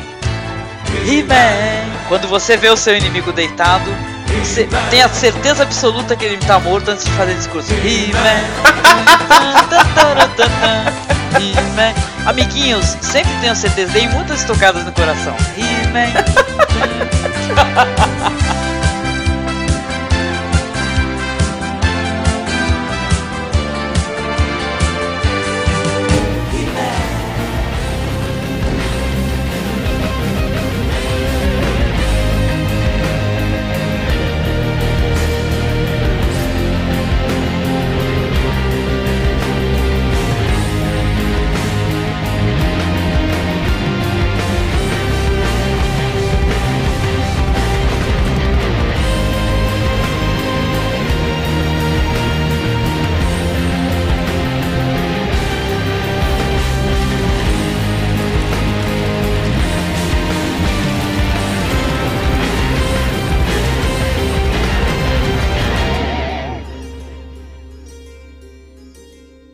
achei assim é que no livro o Oberyn fala, antes de começar a luta, que ele vai lutar com uma lança envenenada. O que é, tipo, pega meio mal, né, na verdade. Uhum. Mas isso já deixa é, implícito de que ele vai ali envenenar a montanha. E se eles tivessem feito isso na série, as pessoas não estariam perguntando se o montanha vai morrer ou não, entendeu? É, na minha análise eu dou até um jeitinho de justificar isso, sei lá, por causa daquele menino que passa, aparece passando um negócio na lança. Tem uma cena, o escudeiro É, dele. e cara, tipo, no livro tem uma galera com o Oberyn, sabe? Uhum. E na série não, tipo, cadê toda aquela galera lá que tava que chegou e tratou o Tyrion mal, tipo, onde estavam essas pessoas? É, a série não, não tá sabendo lidar muito bem com isso, sabe? De tipo Uhum. cri- criar um clima ao redor das das cenas assim, né, com pessoas. É, só A o própria casamento cena- que a gente viu, né? Bastante gente, assim. É, e a própria cena da Missandei com o, o Verme Cinzento, por exemplo, é eles sozinhos, né? Ali, não no Rio, mas depois. É, É tudo muito vazio, assim, não sei. Dá trabalho é, trabalhar com figurante, claro, é, mas. deve dar. Mas a do, do- da Missandei até deu ideia, deu ideia de que ela chegou lá cedo e tal, sei lá. Agora É. o, A luta foi meio estranha mesmo. Porque no casamento tá- tinha uma galerinha lá de Dorne, deu a impressão que eles foram embora, depois largaram o príncipe lá. Porra, é essa? É, não faz sentido. Bom, mas aí, seja como for, é, o Montanha sobreviveu, está entre a vida e a morte. E ele vai ser tratado pelo Qyburn, que vai transformar ele na criatura do Dr. Frankenstein. Robert Strong. Sim, Robert Strong. E é isso. É, É tipo o brinquedinho da Cersei pra, tipo, ajudar ela nos Paranauê que estão por vir. É, eu, eu- um dos meus, um dos meus finais favoritos que eu criei na minha cabeça envolve uma luta do Robert Strong como campeão da Cersei e o Cão de Caça como campeão da Fé. Pô, seria muito foda essa luta, hein? Meu Deus! Faz total sentido, porque o cão, se ele estiver vivo mesmo, como a, Uhum. Brienne viu aquele homem lá, faria Ele- total sentido, velho. Faria, né? Seria o máximo a luta. Ele preci- precisa ter isso. Seria tipo a- os irmãos prestando contas. Nossa, Rafa, muito bom, adorei. Pô, seria massa demais. Bom, agora vamos falar sobre os Bolton. Voltou, vamos. É, eles estão indo em direção ao Winterfell. E é mó legal, porque a partir daqui começa a dar tudo errado pra eles, e isso é muito bom. Com certeza. E sabe, Rafa, uma coisa que é legal quando o Tian toma a Foscaling pro, pro Ramsay, é, foi o Victarion que deixou os homens lá, né? Que mandou os homens pra lá e tal. E tem o, o lance do, deles estarem feridos porque eles foram atingidos por flechas venenosas do, da galera dos Reed e tal, e as outras famílias do, dos pântanos. E a essa altura, o Balon já morreu, né? Mas na série o Balon não morreu. É. Na verdade, ele não aparece faz tempo, né? Não aparece faz tempo. Eu acho que ele só vai aparecer mais uma vez também. Se aparecer no último episódio, né? Devem mencionar a morte dele, pelo menos. Será que ele não vai aparecer mais, tipo, na quinta temporada? Pô, aquele cara é um puta do ator, velho. O maior desperdício. E aí, e- porque isso pode motivar o Theon de certa maneira a, tipo, Você acha? Fugir, né? Eu li isso. é, leu, né? ou não, ou pelo menos que faça ele, tipo, seja mais uma coisa, sabe? Uhum. É, esse, esse final, esse, essas cenas finais do- no norte foram muito bonitas, eu achei, e pareciam muito de fim de temporada, assim. É, com certeza. Eu acho que talvez seja a, a última participação deles também na na temporada. É, né? Pra não ter que é, mostrar o Interfell, porque, tipo, vai ter que ser algo bem legal, né? Isso, isso.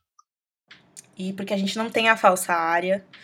E, cara, tudo que envolve o casamento do Ramsay com a falsa área, né? Por ele ser Uhum. é, senhor de Winterfell, envolve todos os senhores do norte, incluindo os Manderly. Os Manderly.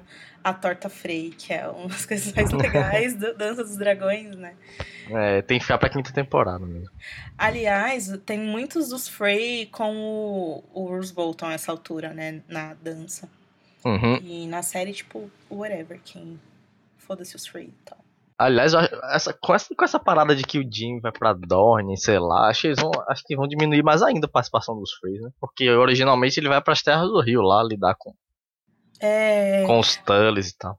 é, pra quem não sabe o que o Rafa tá falando, é que na, na- no vídeo de audição da Obara Sanji, é dito no texto que o, o Jaime tá em Dorne, isso não tem no livro e tal, né? Porque é o Aris Oakhart, né? Que é o cara que tá lá pra proteger a Marcela. É, muita gente falou, ah, mas às vezes eles colocam coisas fake no texto que é justamente pra não vazar o material. Mas eu não acho que os caras de Game of Thrones tomam cuidado com essas coisas, cara. Eu acho, assim, eles pedem para os atores gravarem o texto e mandarem é, o link do Vimeo ou deixar uma senha, né? Pra eles poderem ter acesso à internet e tal. Mas tem uns caras que são muito burros e deixam aberto. Eu não entendo por que eles fazem isso. Vazaram o plot da quinta temporada. Eu não acho que foi Total. inventado aquilo. Porque, ó, de vídeos que vazaram o texto, teve o do Holdor da primeira temporada, que ele foi acabou sendo escalado, o Christian Uhum. Iron. É. que mais? É o cara que ia fazer o Tormund, né? Mas não foi o que tava lá. Ou foi, não lembro. Mas era sempre o texto mesmo, assim. É que nunca foi revelado um plot que fosse tão significativo quanto esse antes. Quanto mas esse. Agora Mas eu não, duvido, eu não duvido também, não. Que eles coloquem um personagem mais importante lá, né, em Dorne. É. Porque vão introduzir um núcleo novo e tal, e é legal ter uma, uma- um rosto mais conhecido por lá. E, meu, quando vazou a lista parcial dos novos personagens, é, de- deixou claro que a Obara ia ter uma luta com, com um personagem. personagem. Que ela não encontra nos. É, e tal. Então. Tá- bom, não sei, né? Tem que Não mencionaram. Falar nessa lista de personagens, não mencionaram a Ariane e os Greyjoy até agora. Tô preocupado pra caramba. É, e o Quentin Martel, né? Que ficou muito parecendo É. que a Ariane vai ser cortada e o Quentin também. Aí vai ser o Tristan e a Obara ou alguma das outras irmãs, sei. nada a ver, nada a ver. É. Primeira, vai ser a primeira vez que eles cortam o personagem pra eu ver, assim, porque. o- Personagem o Ares, Kov, é. É, e de certa forma. o Aeron também. Porque eles já cortaram coisas muito importantes, por exemplo, o Mance Raider. tipo, na verdade, cortaram o Mance Raider depois, porque não ficou muito bom. Cortaram as, as selvagens, né? Que tem papel importante e tal. Caramba, esco- escolheram um ator fodão pra fazer o Mance Raider e nem aproveitaram. Meu, a Angélica, ela falou daquele negócio lá, do Jamie olhar pro Vares. Eu não tô conseguindo achar isso na cena da luta, que eu não tô conseguindo assistir ela direito, porque eu não. Eu fico meio mal, assim. Ai, meu Deus, é verdade! que foi? Eu vi, eu peguei no momento certo. Ó, o Oberyn tá tipo. "Ah", Aí ele dá um no, cal, no calcanhar do Montanha. A Uhum. montanha cai, a Cersei faz uma cara, todo mundo olha. Aí o Jaime faz uma cara de. Nossa. Aí o Oberyn. You kill her children!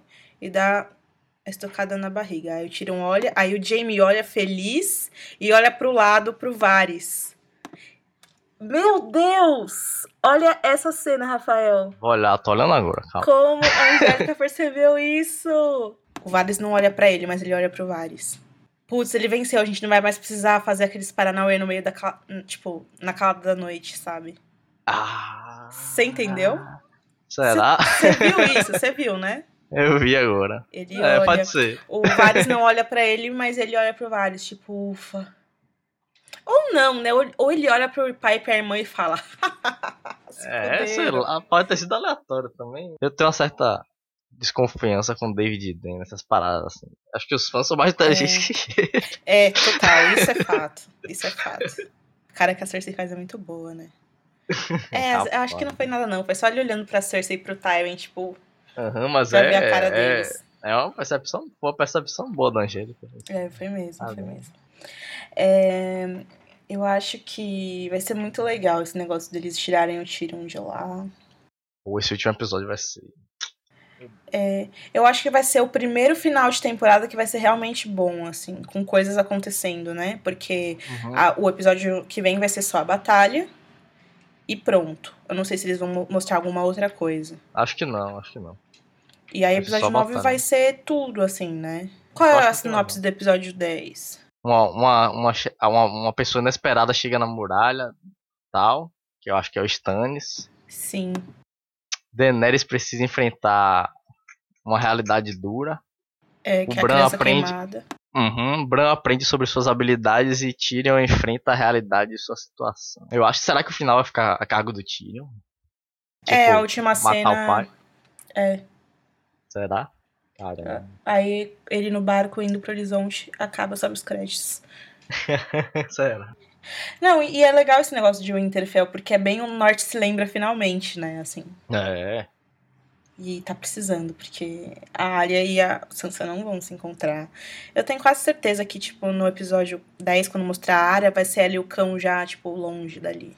Com certeza. Eles não. Acho- É. Eles Com certeza. encerraram aquilo com uma risada maluca da área e, e, tipo, ok, foi bom, mas, porra, eles não, não deixaram finalizado mesmo isso, sabe? É, pô, como é que ela chega lá, diz que a área está e o cara não.